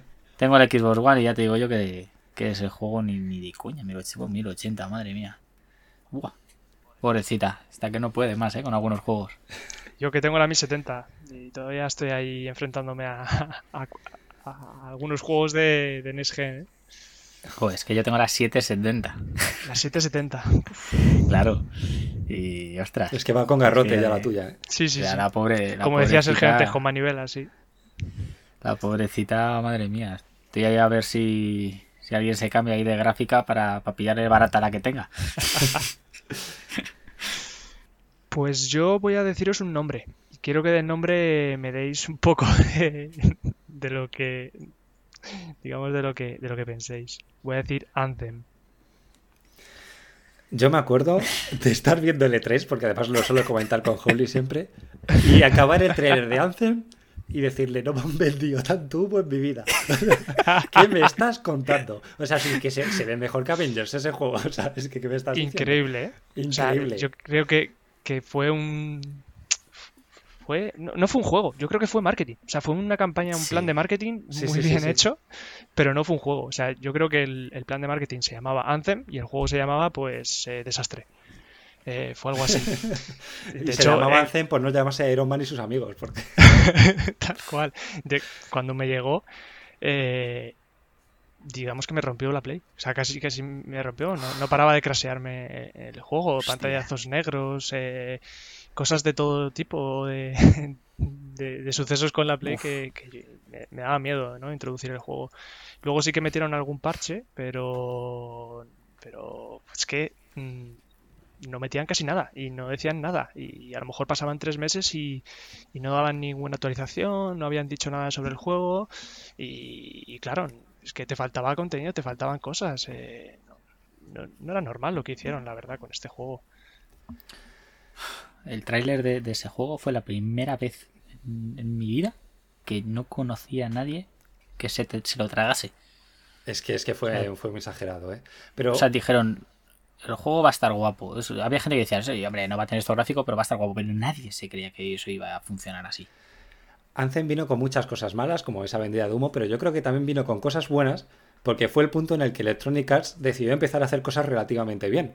Arregló el Battlefront 2, sacó el Apex Legend, ¿sabes? Empezó a hacer cosas interesantes, así que también hay que agradecerle a Anthem. Claro, claro, claro. Dijeron, ostras, que nos hundimos, ostras, que nos hundimos, recupera, hay que agradecerle a Anthem el timazo que nos hizo. Sí, tener en cuenta que el tráiler que enseñaron eh, no era el juego final, era una preproducción que llevaban eh, formándola desde 2012. O sea que, era un render que habían realizado para un preproducto ya realizado antes de incluso del 2012. Tenemos en cuenta que este juego creo que fue lanzado en 2019, ¿no? Si mal no, mal no recuerdo. O 18, ahora me envías. O 18, ¿no? Un, más o menos. Y, qué, sentido tenía, ¿no? O sea, dar tanto espectáculo. Yo creo que además tiene, lo que has dicho Sergio tiene, tiene mucho sentido, ¿no? Y que ahora tengan, estén empezando a tener más miedo a, enseñar qué cosas antes de, presentar un, juego. A mí Anzen y el timazo visual que nos hicieron me recuerda un poco a cuando ves las cinemáticas del WoW o las del LOL, que dices, hostia, tú, este juego me va a cambiar la vida, ¿eh? Y, luego te metes y bueno, pues tienes los gráficos que tiene. Pues son como los juegos de, móvil, ¿no? De, los anuncios de YouTube que te salen. Igual, igual, que, que, dices, madre mía, esto, esto como puede correr mi móvil. Claro, luego te lo descargas del móvil y dices. Mm, Hay uno en concreto. ¿Cómo se llama? Creo que Raid se llama. Raid Shadow Legends puede Raid ser. Shadow Legends. Que igual, que tiene unas cinemáticas de fliparlo. Sí, sí, sí, sí. Que además está con personajes reales, se ven. dices, pues esto, esto va a ser el futuro, wow. Ya ves. claro, llegas y y dices, ¿qué tipo de gachapón de, de, de, dejarte dinero es este, no? Yo con, con Electronic Arts a día de hoy no, me fío nada. Eh, la verdad es que la, veo muy acomodada. Solo tenéis que ver lo que hacen con los FIFAs de Nintendo Switch. Que hicieron. Es que eso es una vergüenza. El último, no sé si fue el FIFA 17. El 18, el 19 y el 20 son. Bueno, perdón, el 10 y el 21 son el mismo. Y, lo venden ahí tal cual, Legacy Edition. Y, lo peor es que no sé si alguien no se lo ve venir, pero es que van a hacer lo mismo con, PlayStation 4 y Xbox One. O sea, van a sacarte el FIFA 23 Legacy Edition en, las, sí, sí, en las consolas de la anterior generación también. Y la veo muy acomodada. La verdad es que la veo muy acomodada. Compraron de compraron estudios indies. Sacaron a Way Out, que te lo jugaste tú hace poco. sí, sí. Está muy bien. Y, y tienen, sacan cosas que no están mal porque no son de ellos. Porque compraron los estudios indies y le dicen a la gente, venga, pues vamos a, vamos a sacar cosas que no que sean algo distintas, no son algo diferentes, pero cuando se salen de, la comodidad que tienen de, los juegos que sacan anuales, de deporte, de, lo que sea, joder, se les nota incómodos. Eh, es que Electronic Arts es una compañía que va a tiro hecho. O sea, te saca el FIFA, el Battlefield y el Battlefront, que es una skin del Battlefield. O sea, no arriesgan nada. Lo que saben hacer lo hacen, mejor o peor, depende de las opiniones, y punto. No, no te van a sacar un juego loco, no es. Por ejemplo, no lo sé, mañana Sony saca No un Ghost Tsushima. ¿Sabes? No, no, no les da por crearse IPs nuevas. No, además, es una pena, ¿eh? lo que ha querido siempre es sacar dinero. no, sí, claro, es una máquina de hacer dinero. Exactamente, y que le gusta, y que le gusta seguir haciéndolo. Que le gusta su, su césped de oro, ¿sabes? Claro, claro, eso es. Pero que sí que es verdad que, a la gente ya le está molestando. Se, han radicalizado tanto que ya la gente se ha dado cuenta y, están echando marcha atrás. Lo que pasa es que, a ver hasta qué punto lo hacen, ¿no? Hasta la prensa de videojuegos y todo, ya les, les vacila con el FIFA Legacy. Es algo que, me parece estupendo, la verdad, porque es que parece que nos toman el pelo a todos de una manera impresionante y con Ancel pues tomaron tomaron el pelo. Pero es que Electrónicas Electrónicas llevaba también unos años en una posición muy dominante en los juegos que hacían, porque o jugabas al FIFA o el Pro no estaba a la altura. Porque yo me acuerdo, me compré el Pro 18 y sinceramente no estaba a la altura. Por ejemplo, ahora porque ha petado un poco en los Battle Royale, pero antes igual, el Call of Duty no llegaba a los zapatos del Battlefield.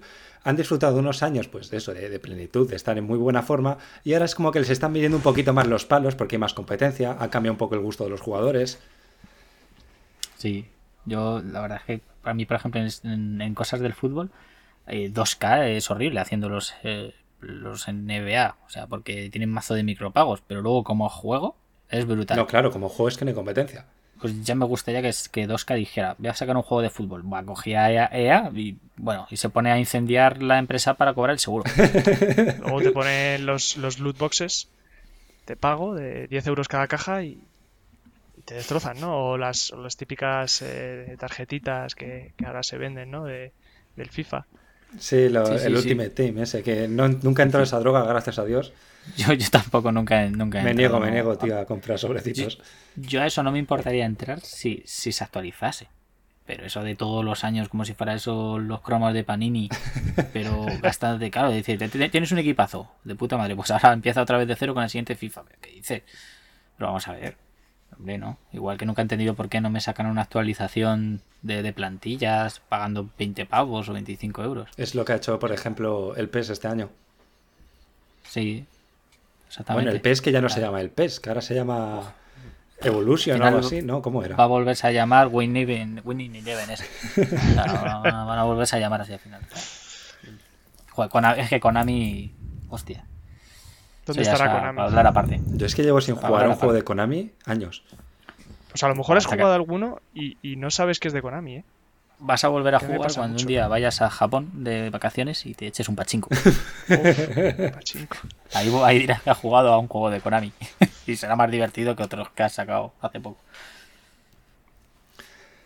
Y voy a terminar yo mis decepciones con una que me duele especialmente porque yo he sido muy, muy enfermo de este juego. Y es World of Warcraft Warlords of Draenor. Em, engañé, mira, a Hobley sí que le engañé con este juego, conseguí meterla en Pandaria. Y, la que siguió fue Draenor. Y la verdad que empezaba muy bien. Yo me acuerdo, como siempre, la noche de lanzamiento es una noche mágica, ¿no? Todo el mundo tiene craseos, pero todo el mundo se lo pasa bien. Y, estaba muy bien porque entrabas, había historia, había muchas cinemáticas, juego la Ciudadela prometía un montón. Te, tengo muy buenas experiencias de esas primeras semanas de expansión. Pero sí es verdad que luego se convirtió poquito a poco en el MMORPG de jugar solo. Porque tú entrabas a jugar a World of Warcraft y no jugabas con tus amigos. Tú entrabas a jugar a World of Warcraft a farmear en tu ciudadela. A que si me pico esto, que si mando a este de misión, que si ahora me hago esta misión pero me la tengo que hacer solo, que será tal no sé qué. Conclusión que habían pasado dos horas y no habías empezado a jugar al juego. ¿eh? Eran dos horas de trabajo. De, estar ahí trabajando, porque ni siquiera estabas disfrutando el farmeo. La ciudadela era muy tediosa. Y luego como que noté que el, juego ya... El, el WoW lleva unos años en declive, pero aún así somos tontos y seguimos pagándolo. Pero como que ya ahí sí que sí que empezó a decaer un poco y ya fue la expansión que me terminó de, desenganchar del todo. Si es verdad que luego volví con Legión, Battle for Azeroth porque soy subnormal, pero bueno, pero en Draenor noté eso, que era un MMORPG que cada vez jugabas más solo que con gente. Yo soy. Yo sigo siendo tonto. Y es que hasta me he calentado con Shadowlands. Ostras, es que no he llegado, he llegado hasta ese punto. Y de hecho, es que me ha pasado como con, todos los anteriores de Warlords. Bueno, a lo mejor con Legión me pasó un poco menos, pero con los últimos ha sido jugar un mes, jugar dos meses y, ya está. Y, no volver a, y no volver a jugarlo porque mm, es lo que te digo, cada uno tiene, cada, cada expansión tiene sus cosas, ¿no? Pues guardar los otros al final jugabas tú solo, que luego sí, las, las mazmorras y, raids eh, no estaban mal, tenían... No, claro, tenía cosas muy buenas porque no deja de ser el WoW, pero... Exactamente, tenía sus mecánicas, que había algunas nuevas, tenían bastantes mecánicas chulas, luego pues lo típico de, armaduras que, que, molaban un montón, los sets que molaban un montón, pero luego, pues es que al final se te, queda, que se te quedaba en eso. Eh, Legión a lo mejor te llamó un poco más la atención porque, bueno, tenía... Eh, ya otra vez volvías a lo que era pues eh, volver a compartir ¿no? con, con más gente los, los espacios, no te quedabas solo en tu ciudadela y, luego, pues Draenor igual. O sea, Draenor, o sea, Draenor no, este. Battle for Azeroth. Battle for Azeroth, eh, muy parecido. Y luego con Shadowlands otra vez. Eh, me, ha parecido, me ha pasado exactamente igual. De que tú tienes que ir a. No sé si lo conocéis, pero hay una, un espacio que, que, me recuerda mucho a los juegos chinos. Que es eh, Torghast. Que es como una. Un, digamos, un, un edificio con plantas y vas superando cada planta a mí me recuerda mucho a los juegos de móviles chinos. Que, es todo el rato eh, ir subiendo plantas, ir subiendo plantas y como un loco ponerte a subir plantas sin, pensar en lo que estás haciendo. y con las mecánicas justas, ¿no? Con las mecánicas que son todas iguales. Y eso todos los días. está muy bien, pero llegas a un momento en el que dices demasiado, demasiado, demasiado farmeo para, esto. Pero farmeo que no es gratificante. Yo es que el WoW siempre ha sido farmeo porque siempre lo ha sido, pero con Draenor notaba que no era farmeo, que era un trabajo. Que tenía que meterme porque es que si no me quedaba atrás. Y, yo me acuerdo que llegué a esta expansión con un hype de la muerte, porque entre las cinemáticas, los cortometrajes que habían sacado que te contaban la historia de, los señores de la guerra, o sea, que estaba muy bien, de verdad. Todo el principio de la expansión está muy bien, pero poquito a poco se fue desinflando esa burbuja, se convirtió en un trabajo. Luego, Asran, la zona esa que metieron, que era como una batalla infinita. Al final pasó lo que pasa siempre en todos los MMORPGs. Que en la primera semana, el primer mes, si acaso, todo es muy bonito, porque todo es exploración, todo tal, pero cuando pasa ese tiempo, ya vas a tiro hecho. Y tengo que ir aquí, tengo que potenciar mi farmeo, y hago esto y tal, y al final no estás disfrutando el juego, estás avanzando ahí en una raíz furiosa, tirando todo lo que puedes, clicando a muerte para recoger los objetos no sé, yo hace años que lo digo y de hecho a veces me entra el mono ahí, ¿sabes? La reminiscencia de, la droga, de volver al WoW, pero me digo a mí mismo, no, no juegues al WoW y a ver si muere y sacan el WoW 2. o sea, me digo eso a mí mismo para no volver una y otra vez. el WoW Killer, ¿no? Que suelen decir. Exacto, el WoW Killer va a ser el WoW 2, no nos engañemos. Yo cuando he dicho eso de, de Asran, me recuerda a las, Cuando te metías a Asran ¿no? con tanta gente que no sabías ni lo que hacías. No, no, Tú te metías ahí, eran 50 contra 50 eh, haciéndose cosas, lloviendo cosas. O sea, como un Números por todos lados. ¿eh? o sea, no, no, tiene nada que ver con una radio, era muy loco. Entonces yo creo que fue el, el peor PvP que pudieron hacer directamente, porque además había mucho de, PvE, es decir, entrabas y hacías cosas que no tenían que ver con PvP, que al final pues era una mecánica que era muy de PvP, pero, pero, pero era muy raro, ¿no? Muy extraño. Sí, sí, sí. Yo con, con World of Warcraft no, no, es que haya jugado muchísimo especialmente, porque me, como tú bien has dicho, me metí en Pandaria, me conseguiste meter en Pandaria. Y, y yo tardé en cogerle el rollo. Entré demasiado tarde y tardé en cogerle un poco el rollo, pero sí que recuerdo ya que cuando llevaba el personaje más o menos en el nivel 30-32, ya dije, vale, ya... Esto ya, ya me, ya me ha enganchado. Y, recuerdo que Pandaria, que creo que hay gente que no, no le mola mucho, a mí me flipó la, expansión de Pandaria. Me gustaba mucho, también es que me gusta mucho el tema este de, Japón, ya lo he dicho muchas veces y tal, y ver ahí, pues eso, me molaba un montón. Y, y también me convenciste de comprarme la expansión de World of Draenor esta. Y, y es una expansión que no he jugado. o sea, me la compré, la compramos juntos, si no recuerdo mal. O sea, estábamos en tu casa y nos la compramos los dos.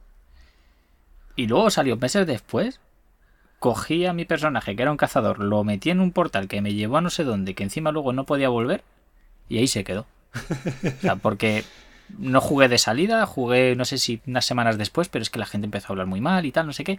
Y es que World of Warcraft yo tengo un problema. World of Warcraft es el mejor MMO que yo he jugado. Y no he vuelto a jugar un MMO así. O sea, he probado Guild Wars 2, he probado otros y no tiene nadie nada como WoW. El sistema de misiones, de sentir que cómo tu personaje es tuyo y vas consiguiendo cosas, como lo he sentido en World of Warcraft. Pero tengo un problema con World of Warcraft y es que no puedo pagar eh, mensualmente el servidor. Porque es que no puedo. Es que a, día de hoy eso está desfasado, ¿eh? No, no, pero es que no puedo. O sea, no, ya yo dejo de dormir. Porque si un día no juego o quiero jugar a otra cosa, me agobio pensando en que estoy perdiendo dinero.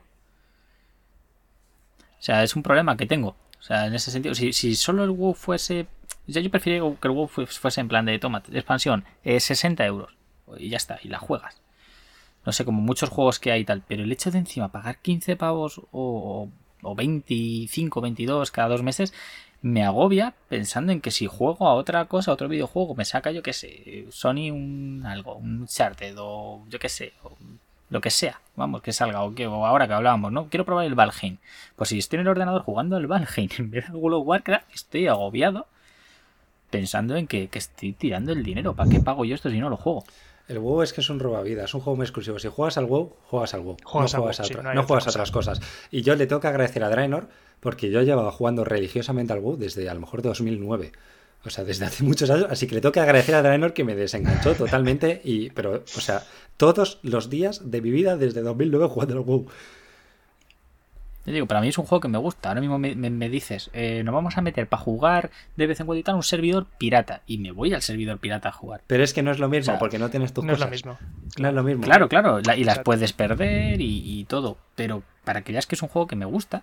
Y que, si me pierda a mí esa tensión de, joder, de tener que jugar diariamente, que, que con todo lo que conlleva, pues eh, la verdad es que es un juego que me, que me flipa, la verdad. es que soy un fan, a mí me gustan muchísimo los MMO. O sea, no sé por qué me llama muchísimo la atención. O sea, yo me divierto mucho jugar con gente y los MMO son parte fundamental de, jugar con gente, ¿no? Y para mí el juego, pues, pues es lo que ha sido, ¿no? El, juego por, por antonomasia de, de lo que es el juego MMO, ¿no? De toda la vida. Y, llevo mucho tiempo, igual que, muchísima gente que le gusta muchísimo los MMO, te metes en foros y demás, y, estamos esperando con ansias es que, no lo hay, algo ¿eh? nuevo, frescura, llegamos con muchas ganas. O sea, yo eh, sí que tengo la esperanza. Eh, lo que pasa es que pasa lo mismo que, que, comentas tú, que es que es por pagos. Pero ¿por qué es por pagos? Yo creo que es por pago por, porque no quieren que haya una comunidad como la del LOL. realmente. O sea, tú, estás, por ejemplo, buscando a gente para meterte a una raid, a una mazmorra, y no quieres que te salga una persona que te esté insultando todo el rato Sí. porque no hayas hecho, no le hayas dado la Q o no le hayas Pero- dado una habilidad. Pero es Sí. que ahí yo, por ejemplo, que le he metido muchísimas horas al Guild Wars 2, pero muchísimas, y me parece Mm. que es de los juegos que tienen la mejor comunidad que yo he visto nunca. Y es Sí, un pero juego ¿sabes por qué? gratuito. ¿Pero sabes por qué? Porque Porque, porque no está en español. O sea, está en español, pero no. Claro. Y porque es O un juego como- que te invita a colaborar con el resto. Hasta hace muy poquito, creo que de hecho hasta Draenor, en el WoW, si tú matabas a un monstruo y yo venía y te echaba una mano, yo no recibía recompensas. En el Guild Wars, si tú yo te ayudo, recibo recompensas. Si te curo, recibo recompensas. Si te levanto porque estás muerto, recibo... Ya. Es un juego que, que fomenta Eso sí. mucho esa colaboración. El WoW era como muy competitivo. En el WoW, si estabas en una mazmorra y te comías un poquito más de daño de lo normal, te quiqueaban. Te echaban de la mazmorra Sí, rápidamente. joder, a, mí, a mí en el WoW me han llegado a insultar por, por morir en una mazmorra. Por Y que, me tengan que, y que me tengan que resucitar. Pues claro, O es que, es que imagínate que ahora lo pusiesen gratis. Es que sería No, extremo. no, o sea, cada día, cada día tendrían que, Gratis. que expulsar Sí, a gratis sería, no sería una locura. 10.000 No, no, pero, pero sí que se me hace caro pagar juego más servidor. Sí. Eso, Sí. no sé. A mí es que me, Ojalá haya a, juego a mí me pasa Amazon, como a. Miguel, a mí me gustan muchísimo los MMOs, pero como que me termino desencantando rápidamente, y con rápidamente me refiero a, a los dos meses a lo mejor, cuando ha perdido esa magia del principio y como decía antes, la gente Mm. ya va a tiro hecho, ya no disfruta, ya es, venga, tengo que hacer esto para farmear esto, para conseguir esto y tal, y no me hagas Sí. perder el tiempo. Claro, la, la Sí. magia de los MMOs está en el endgame. Sí o sí siempre lo ha estado, ¿no? En, cuando llegas Mm. al final, ¿qué, qué más, ¿qué más tienes para darme, ¿no? Porque es un, son juegos que te enganchan y que tienes que seguir jugando y seguir probando cosas. Y el endgame es, es fundamental, o sea, es totalmente fundamental. El, sí, cómo no parar nunca de mejorar. Porque en el momento en el que llegues a ser el mejor o a, o a tenerlo todo, se acabó. No tienes Sí, nada más que ya no hacer, tienes nada que hacer. Pero a mí me gusta mucho ese momento de descubrir, porque yo creo que todos recordamos la primera vez que entras en Mentormenta. A mí eso, yo la primera vez que jugué, Bueno, que era un elfo de la yo- noche, tú decirlo, horda de mierda, tú no hablas aquí. La, la primera vez que te muy mal, ¿eh? A mí en Tormenta no tiene nada que ver. Yo me acuerdo que era un elfo de la noche y la primera vez que llegaba en Tormenta flipé porque era como, guau, qué pasa de juego, qué grande, qué grande es todo, tal, no sé qué. Sí. Sí, sí, Sí, eso, sí, eso te, eso, por ejemplo, con, con Orgrimmar, pues pasa mejor, ¿no? Eres una mierda, como Hombre, te tengo que decir que la, que la canción de. Ogrimar mola 100 veces más que la de Tormenta. Los tambores Claro. ahí, pum, pum, pum, pum. Hombre, es que, bueno, eso da para otro, para otro podcast, yo creo, ¿eh? Y esto sería un poquito las sorpresas y decepciones que hemos tenido todos en esta generación. Eh, como digo, no es que sean ni buenos ni malos juegos, son juegos que o esperábamos más o menos y bueno, pues nos han gustado más o menos. Muchísimas gracias a los dos por, por acompañarme hoy aquí. Muchísimas gracias, Howley. Muchísimas gracias, Miguel. Hombre, gracias a ti. Y nada, eh, nos vemos dentro de muy poquito en el próximo podcast. Hasta Muchas luego. gracias, chao, chao.